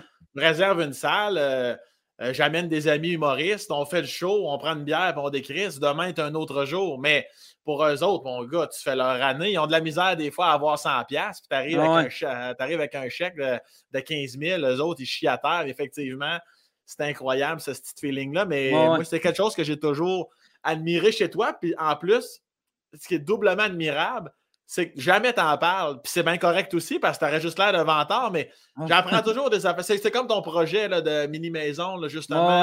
Ouais, C'est merveilleux, ça crée Ça, par exemple, j'en, ai parlé, mais j'ai comme j'ai eu pas, pas eu le choix. C'est pour t'aider, ben oui. euh, Chris, ça faisait un an que j'avais les Ouais. maison. Puis c'était rendu, c'est, quand même absurde. Tu sais, ça, tu sais, c'est pas moi qui ai fait ça, c'est moi qui les ai financés. Là. Ouais, mais, ben, euh, Tu sais, bon. un, un coup, un coup qui était payé, puis fabriqué, puis tout, là, j'étais comme yes, sont faits. Puis au début, il était supposé d'aller à, la- à la ville de Longueuil, en prenait 15, Trois-Rivières en prenait 5, Saint-Jérôme en prenait 5. Mais ils ont, ils ont été finis d'être construits l'année passée, genre début mars. Fait que Mhm. là, moi, j'étais mal d'appeler Asti Saint-Jérôme mi-mars puis dire Hey, euh, t- tiens, euh, des maisons pour la dernière journée d'hiver. Fait que je me suis dit, je vais attendre à le, le- octobre prochain. asti. Puis là, rendu au mois d'octobre, quand j'ai appelé mon monde, asti, tout le monde avait perdu leur élection. Fait que là, j'ai été pogné avec ces maisons-là. Puis là, j'essayais de convaincre les nouvelles équipes de les prendre. Ils ne voulaient pas. J'avais mis euh, Amélie, qui est, qui est l'assistante à Michel, sur le dossier. Elle, a travaillé fort, elle appelait partout. On ne réussissait pas à placer les maisons. Puis ça, on dirait que ça me fâchait, ça me faisait chier. De, de euh, euh, le, le, gars qui a fait ça, qui s'appelle Nicolas Jean, Chris, il a travaillé fort, il a demandé mmh. à sa famille, à ses amis, à ses chums, le monde qui travaille avec, pour construire ces maisons-là. Puis là, il ne servait à rien. Fait que là, moi, je ne savais pas quoi faire. Je me disais, OK, je vais peut-être, je vais me trouver quelqu'un, je vais chaler les domper à Montréal, mmh. puis euh, les sans-abri les prendront s'ils veulent. Puis là, quand j'ai vu la mairesse euh, faire un tweet de Hey, c'est bien plate, les sans-abri qui meurent, ça me rend triste. J'ai fait Yes, c'est ma chance pour me débarrasser des maisons. Puis je savais que la ville de Montréal n'allait pas les prendre, ou mon feeling, c'était qu'elle n'allait pas les prendre, parce qu'il y, a trop, il y a trop de couches de bureaucratie. Il n'y a rien qui se passe à Montréal. Mais je me suis dit, peut-être en en parlant, il va y ben avoir une petite ville qui, qui, va embarquer. Parce que, tu sais, à l'époque, euh, tu sais, quand, moi j'étais jeune, l'itinérance, c'était un problème de Montréal. Puis après, c'est devenu un problème de Montréal puis Québec. Puis là, c'est rendu un. Il y, a, des itinérants à Belleuil, tabarnak. Il y en a mm-hmm. partout à ce temps. Oui, mais oui, mais je suis content que tu en parles, mais euh, c'est vraiment tout à ton honneur. Si tu as bien fait, comme tu dis, là, tu n'avais pas le choix, c'était pour te propulser, Esti. Oui, mais, mais j'ai pas fait aussi, tu sais, par après, il y avait euh, puis moi, ça me faisait rire quand je voyais tous les articles qui disaient Bon, check Mike Ward qui fait ça pour flasher. Mais, euh, tu sais, j'ai fait un coup qui était livré. J'ai j'ai refusé toutes les entrevues. Puis je me sentirais weird d'aller à, mettons, à Tout le monde en parle, parler de ça. Je vais retourner un jour à Tout le monde en parle, mais je trouverais ça weird aller pour ça, surtout que j'ai rien fait dans, tu sais, dans, comparer, mettons, un Dan Bigra qui s'implique avec les sans-abri à tous les jours depuis 30 ans. Moi, Calis, j'ai dit une fois dans mon podcast, hey, si quelqu'un veut me fabriquer des maisons, je vais y payer. Puis quelqu'un m'a dit, j'ai fabriqué, j'ai donné du cash. Uh-huh. C'est pas. Euh, pas un gros investissement. Là. Euh, financièrement, c'est un gros investissement, mais ça a été. Euh, j'aurais pu perdre cet argent-là au blackjack, puis ça, ça, ferait la même affaire. Non, non, mais de toute façon, les gens qui, les autres personnes qui disent c'est les gens de mauvaise foi, c'est comme quand les gens ont commencé à s'intéresser à Mike Ward à cause de la saga que tu as vécue. Puis là, moi, j'entendais, là, ah, ben là, je vois qu'il fait des soirées bénéfices, là, pour des handicapés. Comme si j'ai commencé ça, euh, euh, l'année passée en faisant là, là, j'ai de l'air d'un trou de cul. Trouve-moi 5-6 handicapés. Là. ça, me prend, ça me prend une levée de fond. Moi, c'est ça qui me faisait capoter. Je suis comme, ben non, j'ai déjà participé à ces soirées d'humour, puis ça fait au moins, mettons, 5 ans. Ah ouais. ouais. mais en, tout cas, là, j'en avais plus d'arguments. Mais il y avait, vois-tu, comme pour les, les, maisons, moi, il y avait une affaire que, de la manière que je vis, tu sais, euh, sur le coup, tu sais, quand j'avais donné, au, début, je n'avais pas tout payé les maisons, mais j'avais quand même donné un 20 000 à Nicolas Jacques, euh, un gars que je ne connais pas, là, tu sais. J'ai donné 20 000 pour qu'il commence les maisons.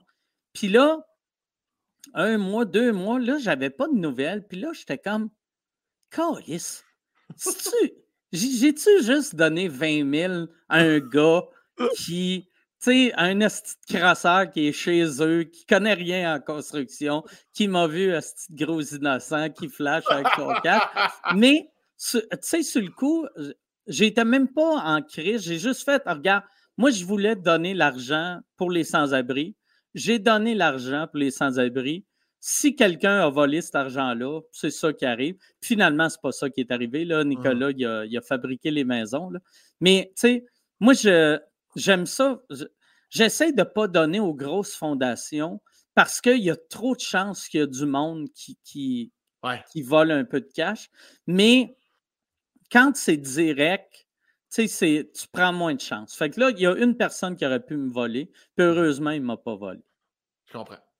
Puis euh, je voulais aussi faire une parenthèse parce qu'on a parlé de ton frère tantôt, mais euh, ton frère, es-tu toujours, euh, parce que tu parlais beaucoup de gens de ta famille qui étaient déménagés, ton frère, il reste-tu au Québec? Mais ça, j'ai jamais entendu parler. Mon frère, il est à Calgary depuis. Mon oh, frère, c'est un, pilote d'avion pour WestJet. OK. Puis lui, il est parti de Québec quand il y avait euh, moi, j'avais 16 ou 17. Fait que lui, il devait avoir 20, 21. Il est déménagé au début à Moncton pour euh, devenir pilote d'avion.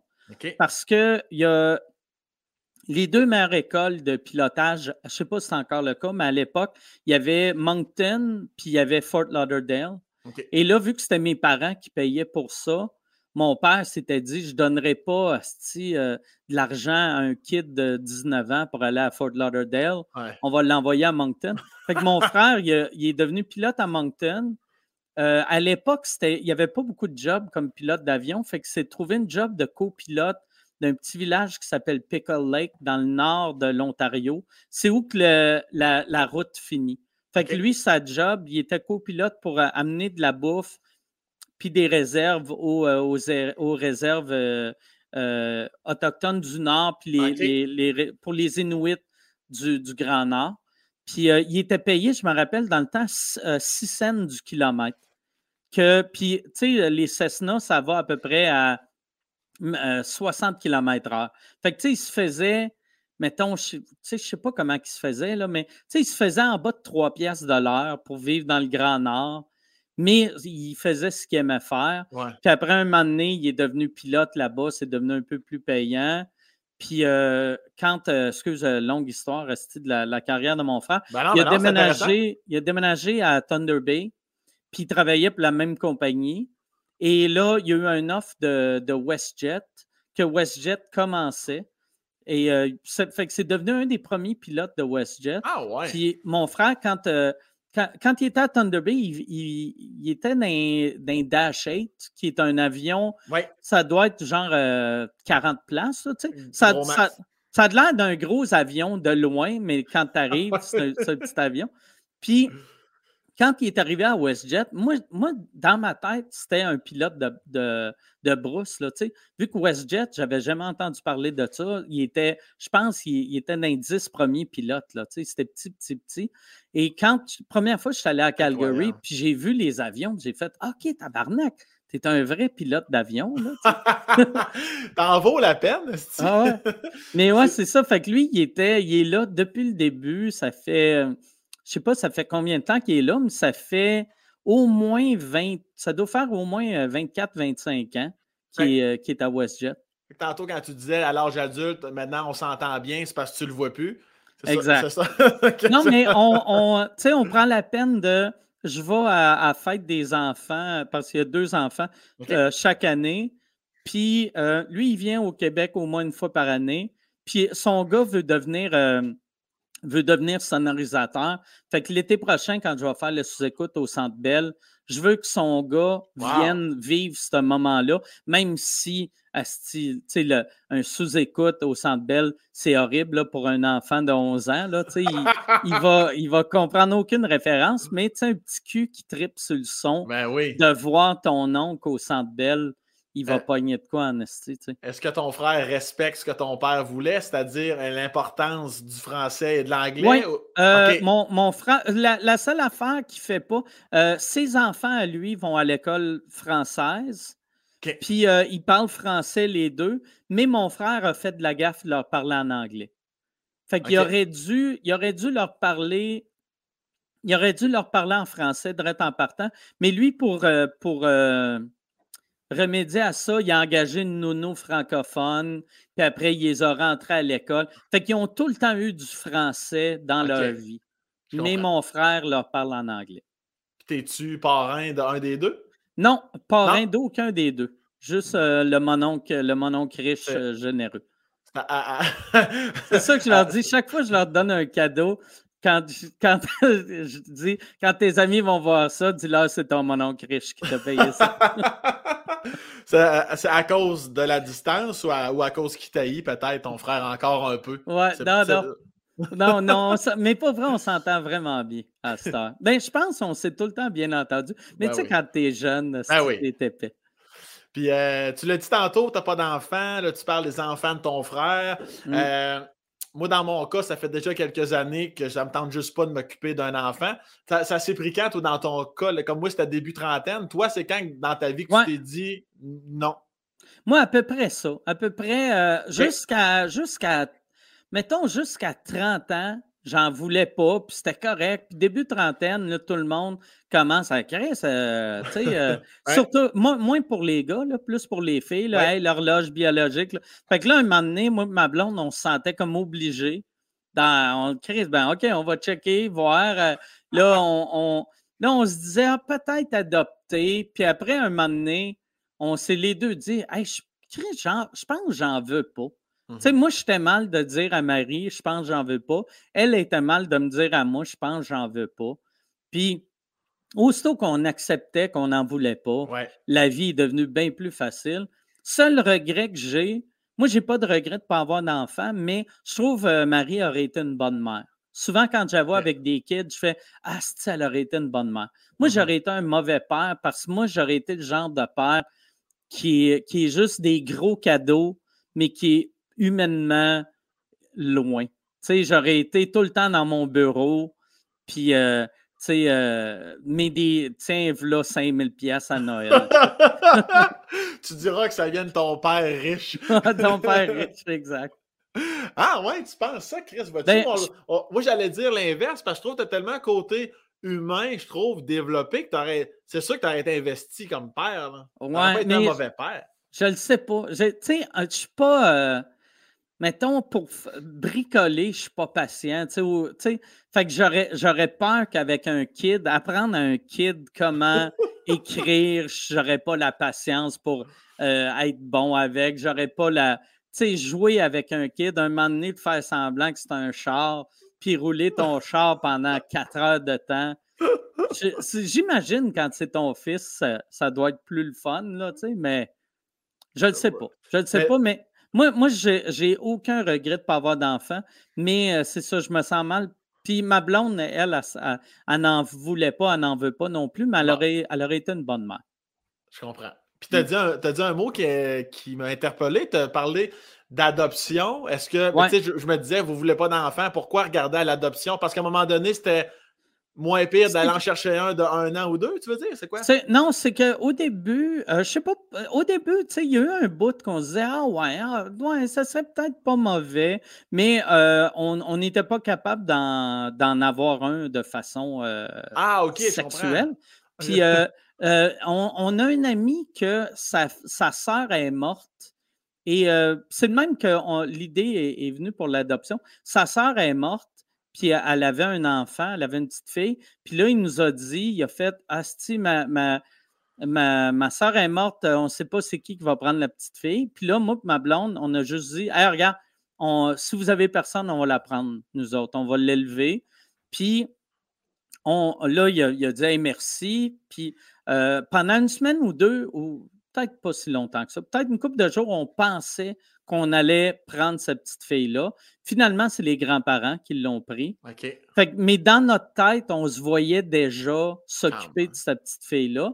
Fait que vu qu'on a vu qu'on était prêt pour faire ça, on a fait hey, pourquoi qu'on n'adopte pas de la DPJ?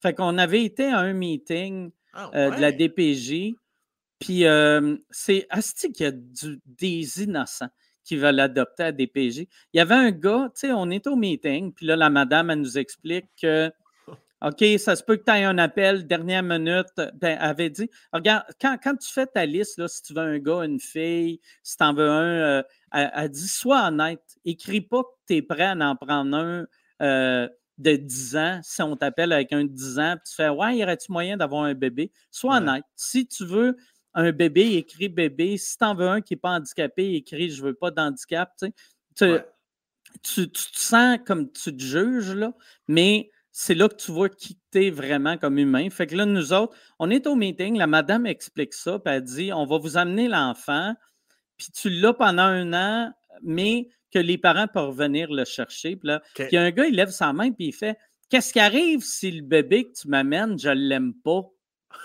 Puis là, elle est comme Ben, non, non, mais tu sais, euh, tu vas, tu vas l'aimer, là. Ouais, mais tu sais, y a-tu, après un mois, on peut-tu le renvoyer si ça fait moins qu'un mois? Puis là, elle est comme, monsieur, c'est pas un Walmart tabarnak. tu peux pas retourner un enfant. Puis j'étais comme, ah, c'est de colon? Imagine ce niaiseux-là, sûrement qui a adopté de la DPJ. Il doit en avoir des enfants. Crise d'étron. Mais moi ma blonde, on, on, avait, on avait fait modifier notre maison un peu. Tu sais, il faut que tu prennes des, des photos. Hey, pour, quand euh, même. Ouais, ouais, ouais. Pour, euh, puis euh, finalement, un moment donné, on a juste fait Hey, euh, je pense on aime mieux. Tu sais, on aimait mieux pas avoir d'enfants. Puis je pense qu'on avait pris un de la DPJ, on les prenait pour la mauvaise raison. Puis il disait au meeting, il disait si tu prends un bébé de la DPJ, un enfant de la DPJ, prends-le pas en te disant Hey, je suis en train de sauver un enfant. Mhm. Prends-le parce que tu veux un enfant. Tu ne seras pas un bon père si tu te dis Hey, je, je l'ai sauvé, parce que sinon, tu vas tout le temps parler de lui comme si c'est un enfant en train de se noyer puis tu viens de le sauver. Sais, ouais, ouais. Puis moi, ma blonde, on voyait, on voyait plus l'acte de Hey Chris, on a sauvé quelqu'un qui se faisait battre au lieu de on veut vraiment être des parents. Je comprends. Fait que, on- à la place, on a sauvé un chien. Ouais, c'est ça. Là, un tu chien, tu peux le sauver. t'en as deux, là? On en a juste un. Il y en a un qui est mort. Non, c'est qui qui est mort? C'est Nantel ou euh, Euh, euh, c'est euh, c'est Bellefille. C'est François Bellefille. François, François, Françoise? François. François. François Bellefille. Ouais. Puis, puis là, fait que là, il te reste Oggy Nantel. Huggy Nantel. Ouais. ouais.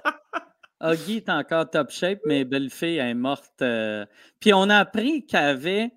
Ça, elle, est devenue aveugle euh, il y a à peu près euh, deux, un an, un an et demi, deux ans avant qu'elle meure. excuse, si je pense que je suis en train de vomir.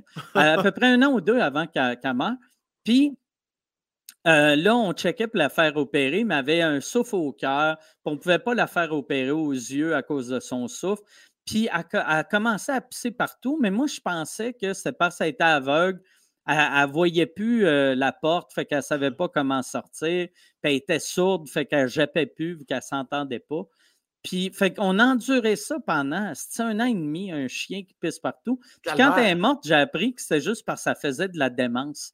Elle était, elle était, euh, on aurait dû, la libérer de sa misère, c'était Ouais. un an avant, mais nous autres, on ne le savait pas. On suivait notre chien? Elle pissait, là, à scraper mes planchers. Il fallait que je dorme. Je dormais dans le salon pour l'entendre se lever. Je me Mais levais trois fois la nuit pour, euh, pour la sortir, pour la mettre soit sur un pipi pad, la sortir dehors. Mais euh, ouais, ça a été rough la, la dernière année, mais là, euh, là, elle n'est plus là. C'est drôle, tu sais, là, je parle d'elle comme si, au lieu de faire Asti que je l'aimais, parce que je l'aimais au bout, mais à la fin, Asti était comme ma grand-mère. L'année, l'année, la dernière année était de trop. Elle attendait la lettre de la reine. Ah ouais, Belle fille a reçu la lettre de la reine. C'était là- quoi, c'était quoi sa race, de belle fille? Euh, c'était un bosson terrier. Ok, ok, parfait. Ouais. Mais toi, toi, tu te considères-tu comme sensible? T'as- t'as- T'as-tu pleuré un peu? Ou Ouais, ouais, ouais, j'ai pleuré en Ouais. esti. T'es Ah sensible, toi, Mike, quand même. Ouais, ouais, tu-. Je suis vraiment sensible. Tu sais, Mhm. mais elle a eu une belle dernière journée. Quand on a décidé, parce que moi et ma blonde, on ne voulait pas l'euthanasie. Fait qu'on s'est dit, on va attendre que la mort vienne la chercher. Mais à la fin, elle ne voyait plus. Elle, était- tu sais, euh, elle, restait couchée toute la journée. Elle se pissait dessus. Elle, n'était plus là. Fait que là, on a fait, Ah, regarde, il faut vraiment l'euthanasie. Fait qu'on a, on a pris un rendez-vous pour que quelqu'un vienne chez nous, l'euthanasie. Et le dernier le jour que la madame venait pour l'euthanasie, là, belle-fille a eu un regain d'énergie. Ah. Asti, elle est comme quand tu vas au dentiste, tu n'as plus mal à la dent. Là. Ah ouais. Mais elle a eu une belle journée. Le, le dernier jour, je l'ai sorti dehors, puis il y avait, euh, euh, tu sais, Dave Morgan, il reste euh, juste à côté de chez nous. Puis sa blonde Raph marchait leur chien. Puis il y avait Mélanie Ganimé qui reste sur ma rue aussi, qui marchait son chien. Fait qu'il y a eu comme un petit party de chien pour belle-fille. Fait que c'était le fun au bout. Ça, on a- Elle a passé l'après-midi avec d'autres chiens. Elle avait de l'air heureuse. Elle était. elle- Qu'est-ce qui est plate, par exemple, quand tu la flattais, elle n'aimait pas ça, vu qu'elle était aveugle et elle était sourde. Fait que tu Ah. la surprenais. ouais. Fait qu'on ne pouvait pas la flatter, mais je la tenais dans mes bras. Puis j'ai passé une belle journée avec. Puis elle avait de l'air heureuse. Puis après, la madame est venue. euh, elle l'a euthanasiée chez nous. Puis euh, c'est ça. C'était une belle fin. C'était une belle fin pour elle. J'ai pleuré avant qu'elle meure, puis le lendemain. C'est sûr, esti. Ouais. Ça faisait combien de temps que tu l'avais, belle fille? Ça faisait pas très longtemps. Ça faisait juste. euh, je l'ai tout le temps appelé mon chien de dépression. Parce qu'on l'a pogné.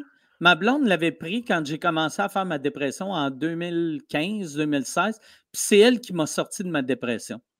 Tu sais, quand tu es en dépression, elle était tellement fine. Tu sais, quand tu es, en dépression, d'avoir un chien qui est tout le temps sur toi. Puis, tu sais, je, me mettais sur le divan, elle venait se coller sur moi, elle me lichait. Elle était tellement fine. C'est, ouais, c'est ça. C'était mon chien de dépression. Ah ouais, la studiothérapie, ça n'a pas de prix, mmh. ça, Chris. Moi, je sais, j'ai deux grosses brutes ici, là, puis euh, c'est incroyable le tu vas voir, si tu fais une dépression, ça va être la plus belle dépression de ta vie. C'est avec deux brutes qui te lichent partout. Euh, je m'en souhaite une. Euh, je m'en souhaite une. puis, Nantel, elle, elle, elle, es-tu vieille? Non, Huggy Nantel, ça, c'est un mâle. Il y a 9 ans, là, lui.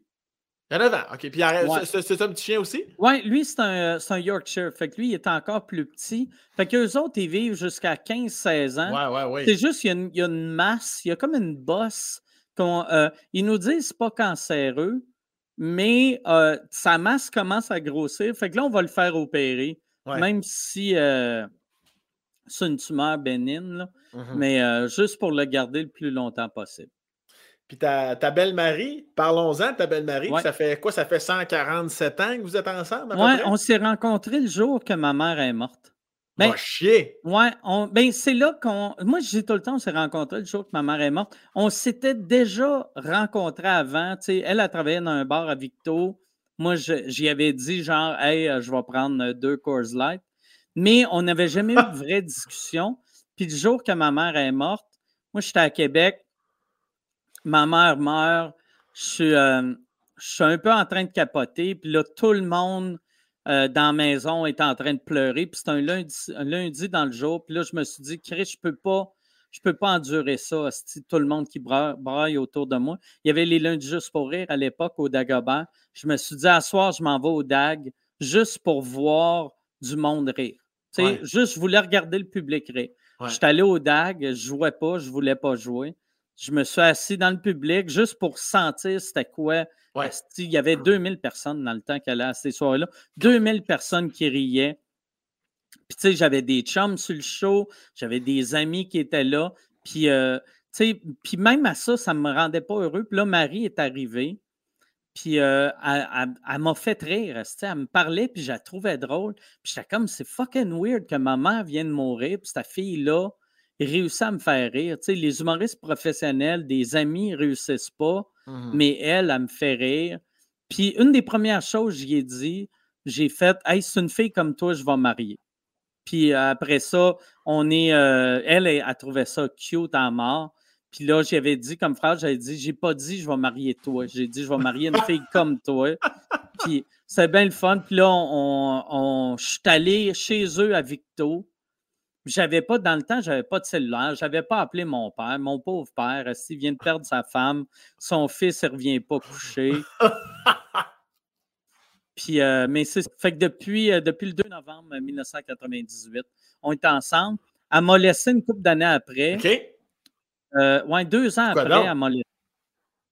je ne sais pas. elle trouvait qu'on avait fait le tour.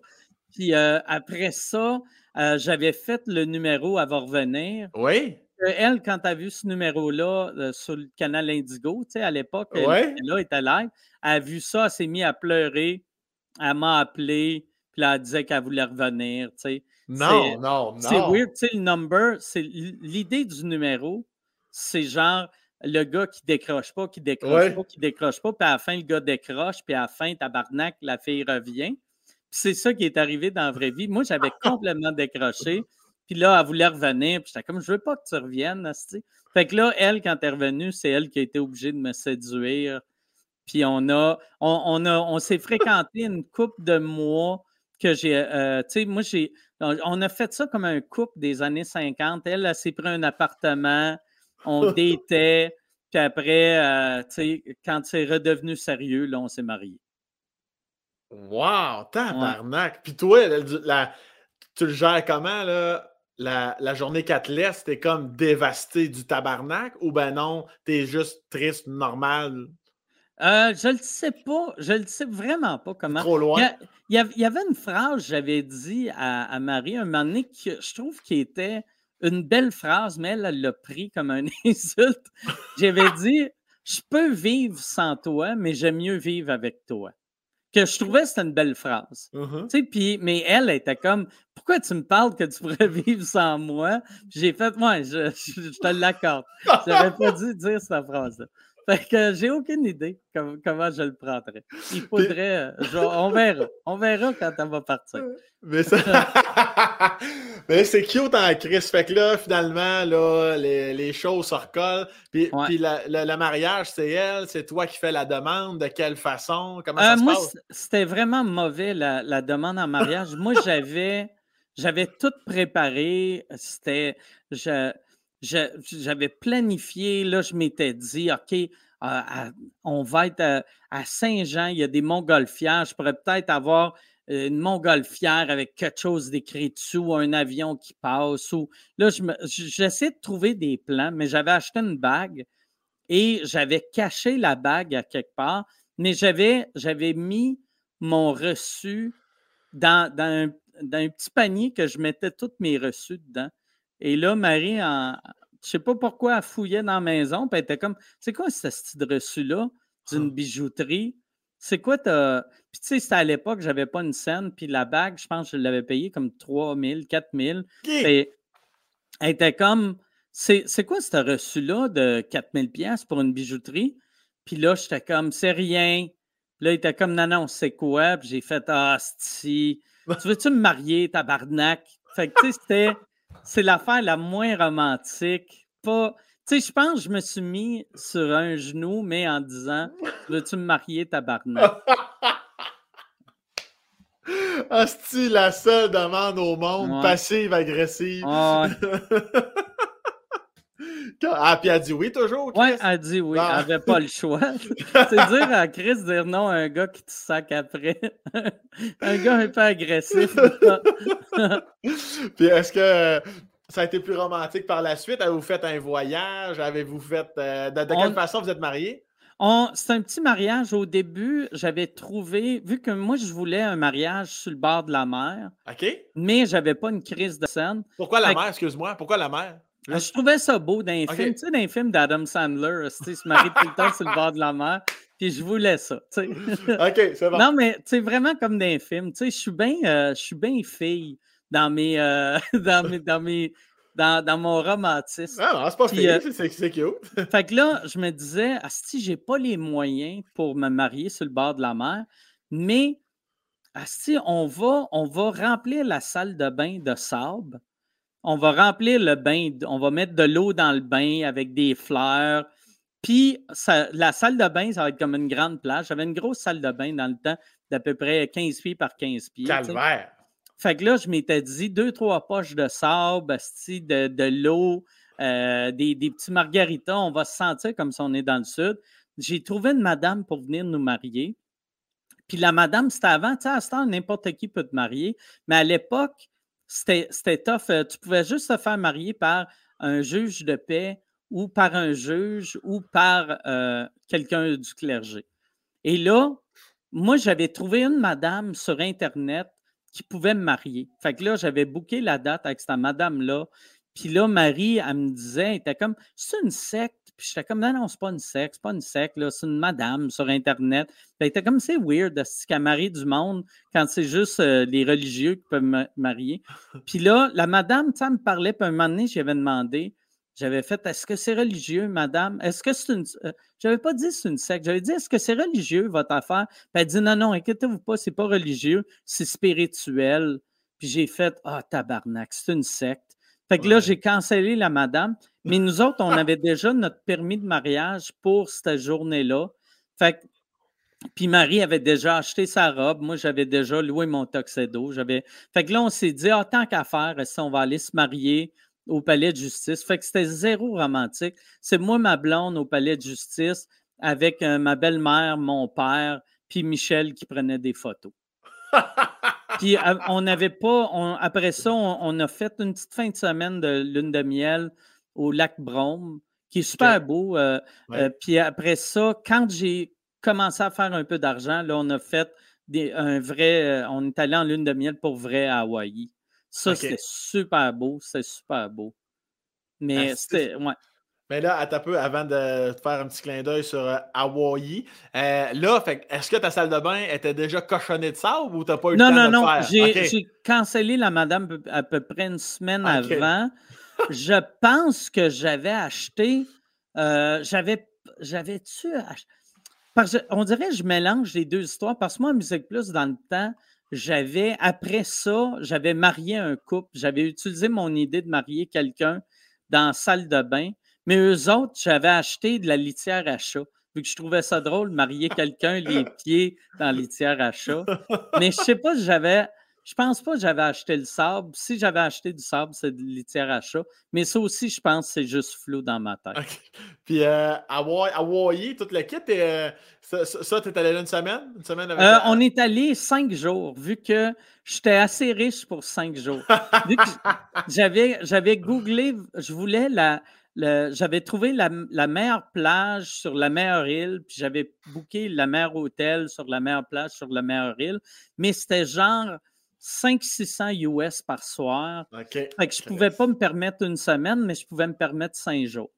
Fait qu'on est allé cinq jours. Fait qu'on a, Chris, on a pris un, vol de 18 heures pour cinq jours. T'es quel type de voyageur? T'es-tu plus tout inclus ou t'es capable de partir? Tu partirais-tu un mois en Europe, genre, sans trop savoir où tu t'en vas? Moi, j'aime ça partir sans trop je m'en vais, mais ma blonde, c'est le contraire. Fait que, mettons, quand on y va, moi tout seul, ben, je voyage juste pour le travail. Là, ça fait longtemps que je n'ai pas voyagé là, pour le travail, mais moi, c'est ça que j'aimais dans le temps d'aller faire des shows à l'extérieur tu sais, j'y allais, je prenais ça comme des vacances. Fait que, tu sais, je disais à Michel, hey, euh, book-moi book d'un open mic euh, dans tel pays. Puis là, j'y allais. Fait que je, faisais des hosties de gigs de marde, mais c'était comme, tu sais, hey, c'est cool, si je suis jamais allé dans ce pays-là. Puis tu vois le, vrai pays, je trouve, en faisant des open mic, vu que tu rencontres des locaux, des ben oui. tu sais. Tandis que. Mais ma Marie est bien. Euh, elle aime ça visiter la même place. Euh, tu sais. OK. Elle aime voyager, mais euh, il faut prévoir plus d'avance qu'avec moi. Comme un moment donné, j'avais, j'avais fait une affaire que moi, je trouvais c'était un cadeau écœurant. La, moi ma, ma blonde, on a, un, on a un, condo en Floride. Puis on l'avait prêté à sa mère pendant un hiver. Sa mère, puis l'a mis à sa mère.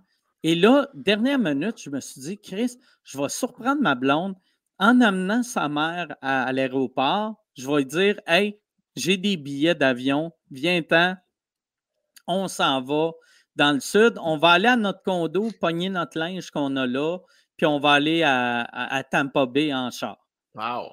Fait que là, moi, j'arrive là-bas, et là, Marie, j'y annonce ça, puis elle a pleuré tout le long, vu qu'elle était comme tabarnak j'ai pas mon fer plat, j'ai pas. Non, non, non. On va en acheter un là-bas, mais mes souliers, j'ai mes souliers que j'aime. Mais t'as des souliers là-bas. Ouais, mais ils sont au lait. Ah, mais on s'en colle. Puis moi, j'étais sûr qu'elle allait triper. Puis finalement, Asti, j'ai fait vivre un cauchemar. moi, j'étais comme, Chris, ça va être heureuse. C'est une surprise. Qui n'aime pas une surprise? Mais Marie n'aime pas les surprises. ça fait pas assez longtemps que tu la connais. Ouais, c'est ça, le problème. T'es-tu du genre à te faire aller sur la plage un peu? Tu te mets ça en chest, toi, Mike? Non, moi, je, même, je garde mon manteau. À l'époque, là, je porte plus de cuir depuis une couple d'années, là, mais à l'époque, Marie, ça la faisait rire. Ben Chaque fois qu'on allait dans le sud, il y avait des photos, mettons, à Hawaï ou en Floride ou en Jamaïque, de moi assis sur la plage en jeans avec mon petit coat de cuir. J'ai de l'air de j'ai de l'air d'un figurant d'un vidéoclip d'Éric Lapointe. c'est pas vrai. Mais encore, mettons, là, on va. On part dans le sud, toi puis moi, on va sur la plage, tu, te mets pas en, je me mets, là, là, je me mets en short, euh, puis je me mets en, chest. Euh, je me mets en chest en Floride. Parce qu'en Floride, comparé aux Floridiens, j'ai une belle shape. Mais partout ailleurs, s'il y a du monde en bas de 60 ans, il y a zéro chest. Ah, c'est, ok, c'est-tu dans le fond que t'es. Ben, c'est ça, c'est que t'es complexé, tout simplement. Ah T'aimes ouais, pas ton corps. Même à l'époque, j'avais un beau corps. J'ai jamais eu un. Tu j'ai jamais été genre. euh, Non, je comprends. j'ai jamais eu le V, là, tu sais. Ouais, Mais ouais. même à l'époque que j'avais le plus beau corps que je vais avoir de ma vie, je le trouvais dégueulasse. Ouais, que, donc. Moi, à l'é- à l'école de l'humour, je pesais 135 livres. J'étais mec en tabarnak, puis je me trouvais un peu chubby. Tu sais, j'étais comme, Voyons. ah, il me semble que je suis mou du badon. Tu sais. Fait que, tu sais, là, à ce temps, je suis gras pour vrai, mais dans, tu sais, je pèse 200 livres, mais dans ma tête, je pèse 900. Puis est-ce que. Ben, puis dans, dans ce monde, dans les dernières années, on est dans, dans la bienveillance, puis l'acceptation de soi, puis le corps humain. Est-ce que ça t'aide un peu ou toi, Non. toi, t'es, stallé là, là? Ah non, mais non, non, moi, je suis stallé là. Moi, je suis, euh, moi, je suis un gros, moi, je suis un obèse des années 70 que c'est mal vu être obèse. Tu sais, à cette heure, tu peux, tu sais, quand un obèse, à cette heure, un obèse en short puis en bedaine, le monde va faire, il est brave. Mais moi, moi, moi, c'est, euh, moi, dans ma tête, je suis le, le petit gros dégueulasse. ben, tabarnak, j'en reviens pas. C'est-tu pour ça que. Écoute, j'extrapole, là, mais est-ce que je pense aussi au fait que t'es vegan, ton côté alimentation, ça a-tu un rapport ou ça. Non, non, non, non. Ok, Non, euh, je suis juste devenu vegan à, à cause de mon chien. Vu que là, j'étais comme, Les animaux. Chris, je peux pas croire, tabarnak, que je, lui, je l'aime tellement. Puis, mettons, si je vois des vaches dans une ferme, je veux les flatter, Ah ouais. mais je, je les mange. J'étais comme, non, non, Chris, ça n'a aucun sens, ça, tu sais. Ah, puis ça fait. Pour toi, ça fait longtemps là, que t'es vegan, là? Ouais, euh, ben, euh, vegan, c'est depuis 2015 ou 16. Quand même. Puis, végétarien, ça doit faire un 10 ans. Mettons, depuis 2011, végétarien. OK. Ouais, c'était pas pire. Parce que toi, toi, t'as dû vivre de la tournée. euh, quand, quand on fait de la tournée en région, là, c'est moins pire de nos jours, mais t'as. Y a- T'as-tu déjà fait des détours, Chris, parce que tu voulais manger végé, c'est pas tout le temps évident Ouais. quand t'es au loin? Ben, j'ai le repas le plus triste que j'ai mangé, dans- c'était pas en tournée, mais c'était en, en Floride, à Orlando. Un moment donné, la seule affaire qu'il y avait au resto que je pouvais manger, c'était une patate euh, avec, puis il n'y avait pas, il y avait pas d'huile. Genre, fait qu'ils m'ont amené un, un baril d'huile. Tu sais, ben, un- pas un baril, là, mais tu sais, un genre de 4 litres d'huile Ouais, ouais, ouais. Euh, de l'huile à, à friture que j'ai versé moi-même sa patate. Tu Puis j'étais comme, tabarnak, c'est dégueulasse. Je peux pas croire que c'est ça mon repas. Mais j'ai mangé ça. J'ai fait, si je suis capable de me nourrir de même, je vais être capable partout. tu. Oui, oui, ça c'est sûr. Puis chez toi, dans le quotidien, c'est-tu toi qui cuisines? T'as-tu- Euh, euh, euh, non, puis oui, les deux. Tu sais, euh, quand on reçoit, c'est plus souvent moi. OK? Puis à l'époque, dans Vie de tous les jours, c'était plus souvent Marie. Mais là, vu qu'elle a, une- elle a une business, tu sais, euh, euh, elle est propriétaire d'une place qui s'appelle la boîte vegan. Fait qu'elle est tout le temps au travail. Fait que là, c'est moi, je me débrouille avec mes affaires. Puis quand elle arrive, euh, euh, soit j'y fais chauffer un de ses plats à elle, ou, euh, ou j'y j'y fais faire mon. J'y fais manger mon restant. Mais euh, Mais la, la boîte vegan, ça me dit que. Semble j'ai déjà entendu ça en masse, ça, Ouais, la boîte c'est vegan. la boîte vegan, c'est des petits plats, c'est des, des- c'est des plats, c'est du comfort food vegan Ouais. que, que- genre euh, qui goûte pas le vegan. Fait que tu sais genre euh, euh, tu sais euh, du pain à viande, du Ouais, ragoût ouais, de ouais. Je boulette, pense que j'en ai déjà mangé, même. Euh, sais- sais spaghetti boulette, c'est genre de la bouffe de la bouffe euh, comfort food comme nos, ouais. nos mères nous faisaient euh, Ouais. dans- à une autre époque.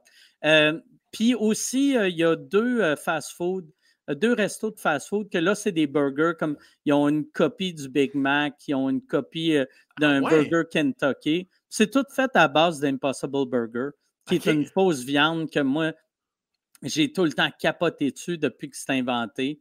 Puis j'ai comme brainwashé ma blonde pour euh, qu'elle se parte une compagnie de ça. Mais Chris, c'est hot. Euh, euh, Noémie, tu nous écoutes en ce moment. On va pas, on va pas juste mettre le site de Mike, on va mettre le lien aussi de la boîte, la boîte Ouais. vegan. C'est laboîtevegan.ca. Puis c'est pour euh, les restos. euh, Il y en a un sur euh, le boulevard Tachereau à la Prairie. Puis il y en a un sur euh, Prince Arthur à Montréal, juste en face Oui. du Café Campus. Ah, tabarnak, c'est peut-être. OK, OK. ok, Mais bon. celui en, en avant du Mais- Café Campus, il est flambant, flambant, flambant neuf. Genre un mois à peine, là? Ou, euh, Ouais.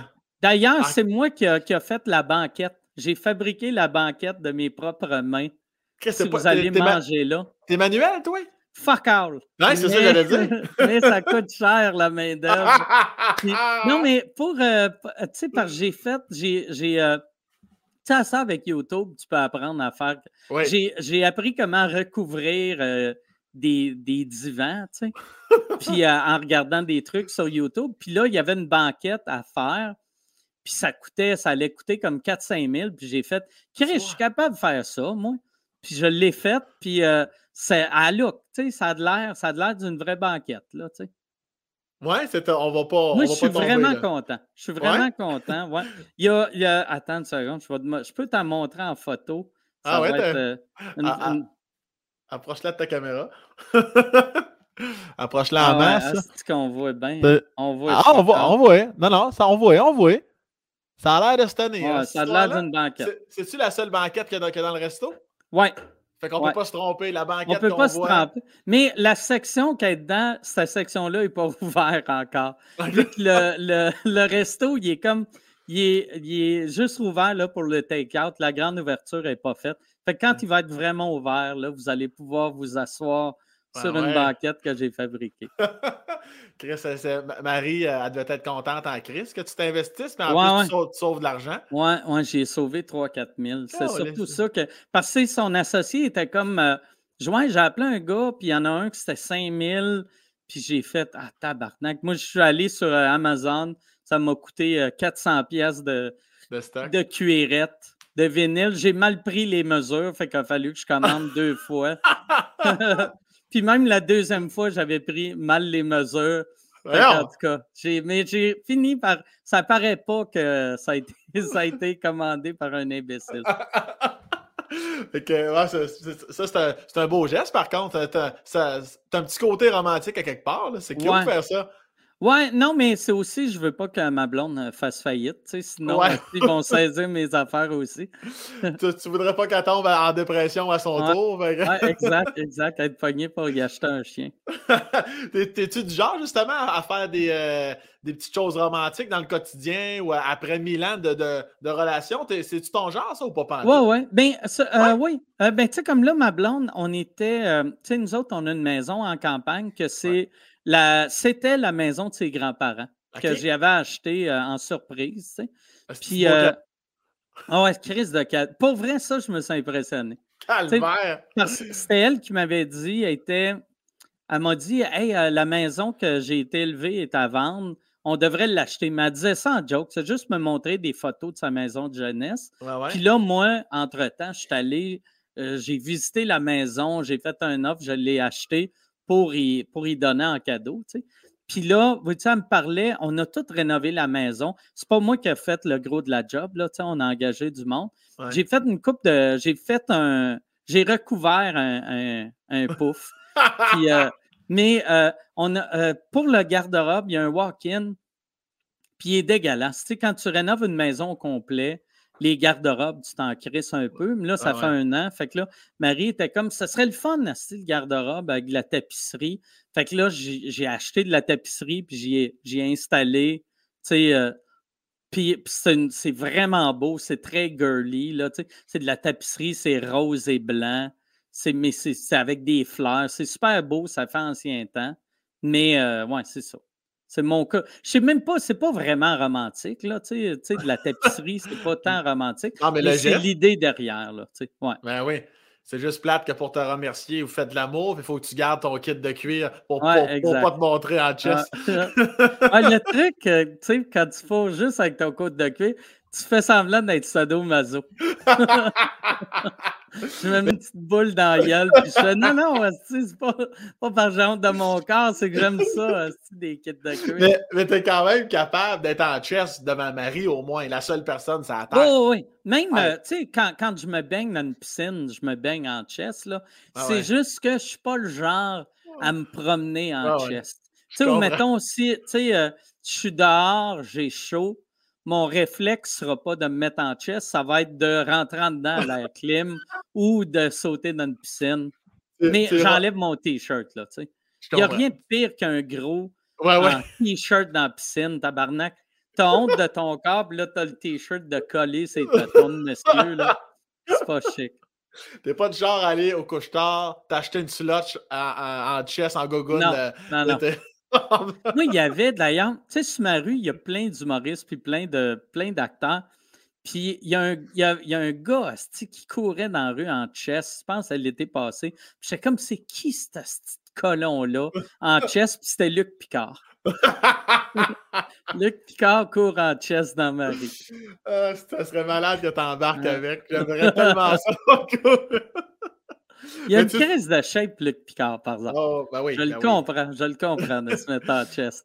Mais tu fais-tu fais-tu du sport un peu, mec? Tu, tu bouges-tu un, une petite affaire ou pas? Non, du fuck off. Je fais du Fuck 4 off. roues, qui n'est pas techniquement un sport.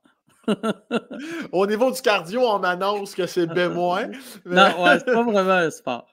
Mais tu marches pour aller remplir ta petite canisse de gaz au ultramar, par contre. Ouais, tu- exact. OK, ça c'est bon. Ouais. mais tu l'as-tu déjà fait même plus jeune, secondaire? Avant, euh, avant le diabète, j'étais bien. Moi, de, pour vrai, là, de 0 à 11 ans, j'étais jouais au soccer, jouais au hockey, euh, j'étais un athlète, j'étais bon à l'école, j'étais fin, j'étais. À 11 ans, je suis devenu diabétique et tout a changé. On dirait que c'est comme un traumatisme à oui. mon cerveau. Je suis devenu, j'ai arrêté de faire du sport, j'ai, j'ai commencé à boire, j'ai commencé à fumer, je suis devenu un petit tabarnak, je suis devenu vulgaire. C'est ça. Le diabète a gâché ma vie. Le diabète t'a tué à petit feu, puis comme le Ouais. médecin t'a dit, fait que là, si on, si on Il me reste médecin, un an et demi, là. un Ouais. an et demi. Fait que là, Ouais. y a-tu Si des choses? C'est-tu quelque chose qui te peur, ça, la mort? Que, que Non, tu- Non? Non, vraiment pas. Vraiment pas. J'ai, euh, ben, tu sais, j'ai peur de la mort. J'ai, euh, comme tout le monde, mais tu sais, j'ai pas. euh, quand je vais mourir, tu sais, j'ai eu une belle vie. Puis aussi, moi, je suis conscient que mes belles années sont derrière moi. Côté santé physique, là. Ouais. Fait que, tu sais, mettons, euh, je- si je meurs là, je vais être heureux. Je comprends. Ouais. Puis, y a-tu quelque chose qui te ferait changer d'idée? Y a-tu une nouvelle quelconque qui te ferait faire euh, Ah là, t'as peu, à ta peu, Chris, là, je vais me mettre à faire des marathons avec, avec Si- euh, Max Martin? si euh, Patrick Huard ranime une troisième année de la tour, là! Mais là que Pat s'en va, tabarnak, j'ai plus rien. J'ai plus rien ici pour moi. Est-ce que des fois tu te dis, est-ce que tu peux pas t'empêcher de. Sais, si tu avais un cancer, exemple, comme ta mère, là, on te souhaite pas ça évidemment, mais aurais-tu cette combativité-là? Parce que je t'écoute parler, j'ai l'impression que tu pourrais être dans l'équipe des gens qui font comme Non, non, tabarnak. Si j'ai un cancer, là, j'embarquerai pas dans les hosties de radio, chimio. Moi, tout le monde là, qui, qui vivent avec le cancer, je les trouve tellement braves parce que moi, je serais. Moi, quand j'ai j'ai peur, puis ça, on le sait jamais là, avant que ça t'arrive, là, Ouais. mais j'aurais peur d'être Monsieur, vous avez un cancer, c'est facilement traitable. Si vous faites la chimio, moi, je m'en irais chez nous en faisant Va mourir. Il me l'a dit, j'ai le cancer. Non, non, mais tu peux te faire soigner. Il me l'a dit, j'ai le cancer. J'aurais peur d'abandonner. Ah ouais? Hein? J'aimerais ça être le genre, mais je sais pas. Ça, on, on- je pense qu'on le sait jamais. Ouais. Mais le feeling que j'ai, c'est que j'aurais une crise de panique. Puis après, je l'accepterais, j'accepterais ma mort trop rapidement au lieu de me battre pour pas mourir. Calisse. Mais toi, en- en- toi, parce que là, tu parles de crise de panique, mais t'es-tu, toi, en, en général, t'es, t'es- t'es anxieux ou ben non? J'étais zéro anxieux, puis ma dépression m'a. euh, quand je suis sorti de ma dépression, je suis devenu anxieux. Est-ce que. Calé, ça je rate, si je Ouais, c'est ça. Je suis devenu anxieux Ouais. depuis à peu près deux ans, deux, trois ans. Des fois, euh, tu sais, qu'il faut que je m'accote sur un mur puis que je prenne mon souffle. Ah ouais, hein? Ouais, ouais. ouais. Ouais, j'en ai une couple de chums aussi qui font ça. Ça te pogne ici, là, ça te sert. Ouais, dans- ouais. Des- ouais. J'ai mal au chest, puis euh, je suis pas bien. Puis t'a- t'arrives, à le contrôler ou ben non, t'es- Euh, Pour les gens en audio, ils viennent montrer Ouais. de l'alcool. Ouais, c'est ça. Non, euh, mais, euh, ouais, je, mais je, ré- je réussis relativement bien à le contrôler, mais euh, je deviens. Ouais, je- mettons, il y, a, il y a 20 ans, il y a 15 ans, j'avais une confiance absolue. euh, tout le je voyais tout le temps le positif dans tout.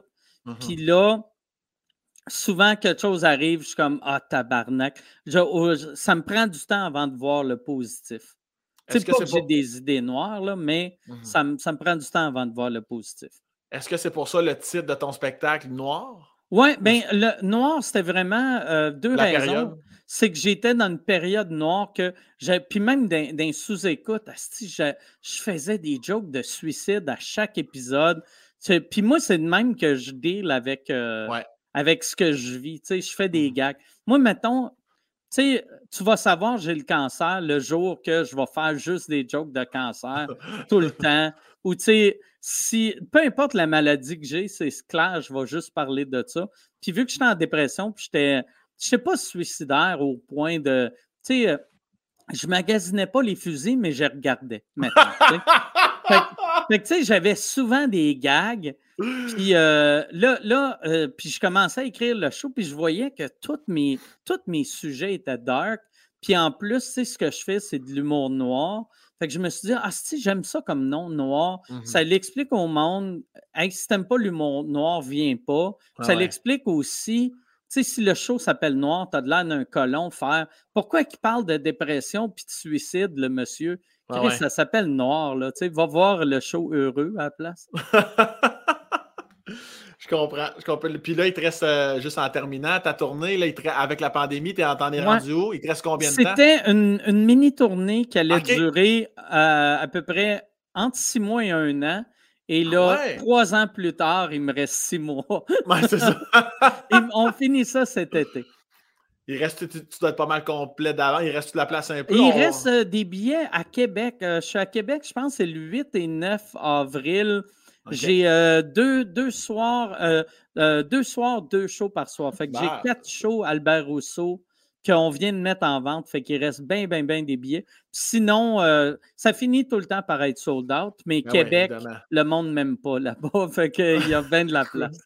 Quoi? Québec, t'aimes pas? Ah non, non, le monde m'aime à Québec. C'est juste là, vu qu'on vient de mettre les billets en vente. ah, ok,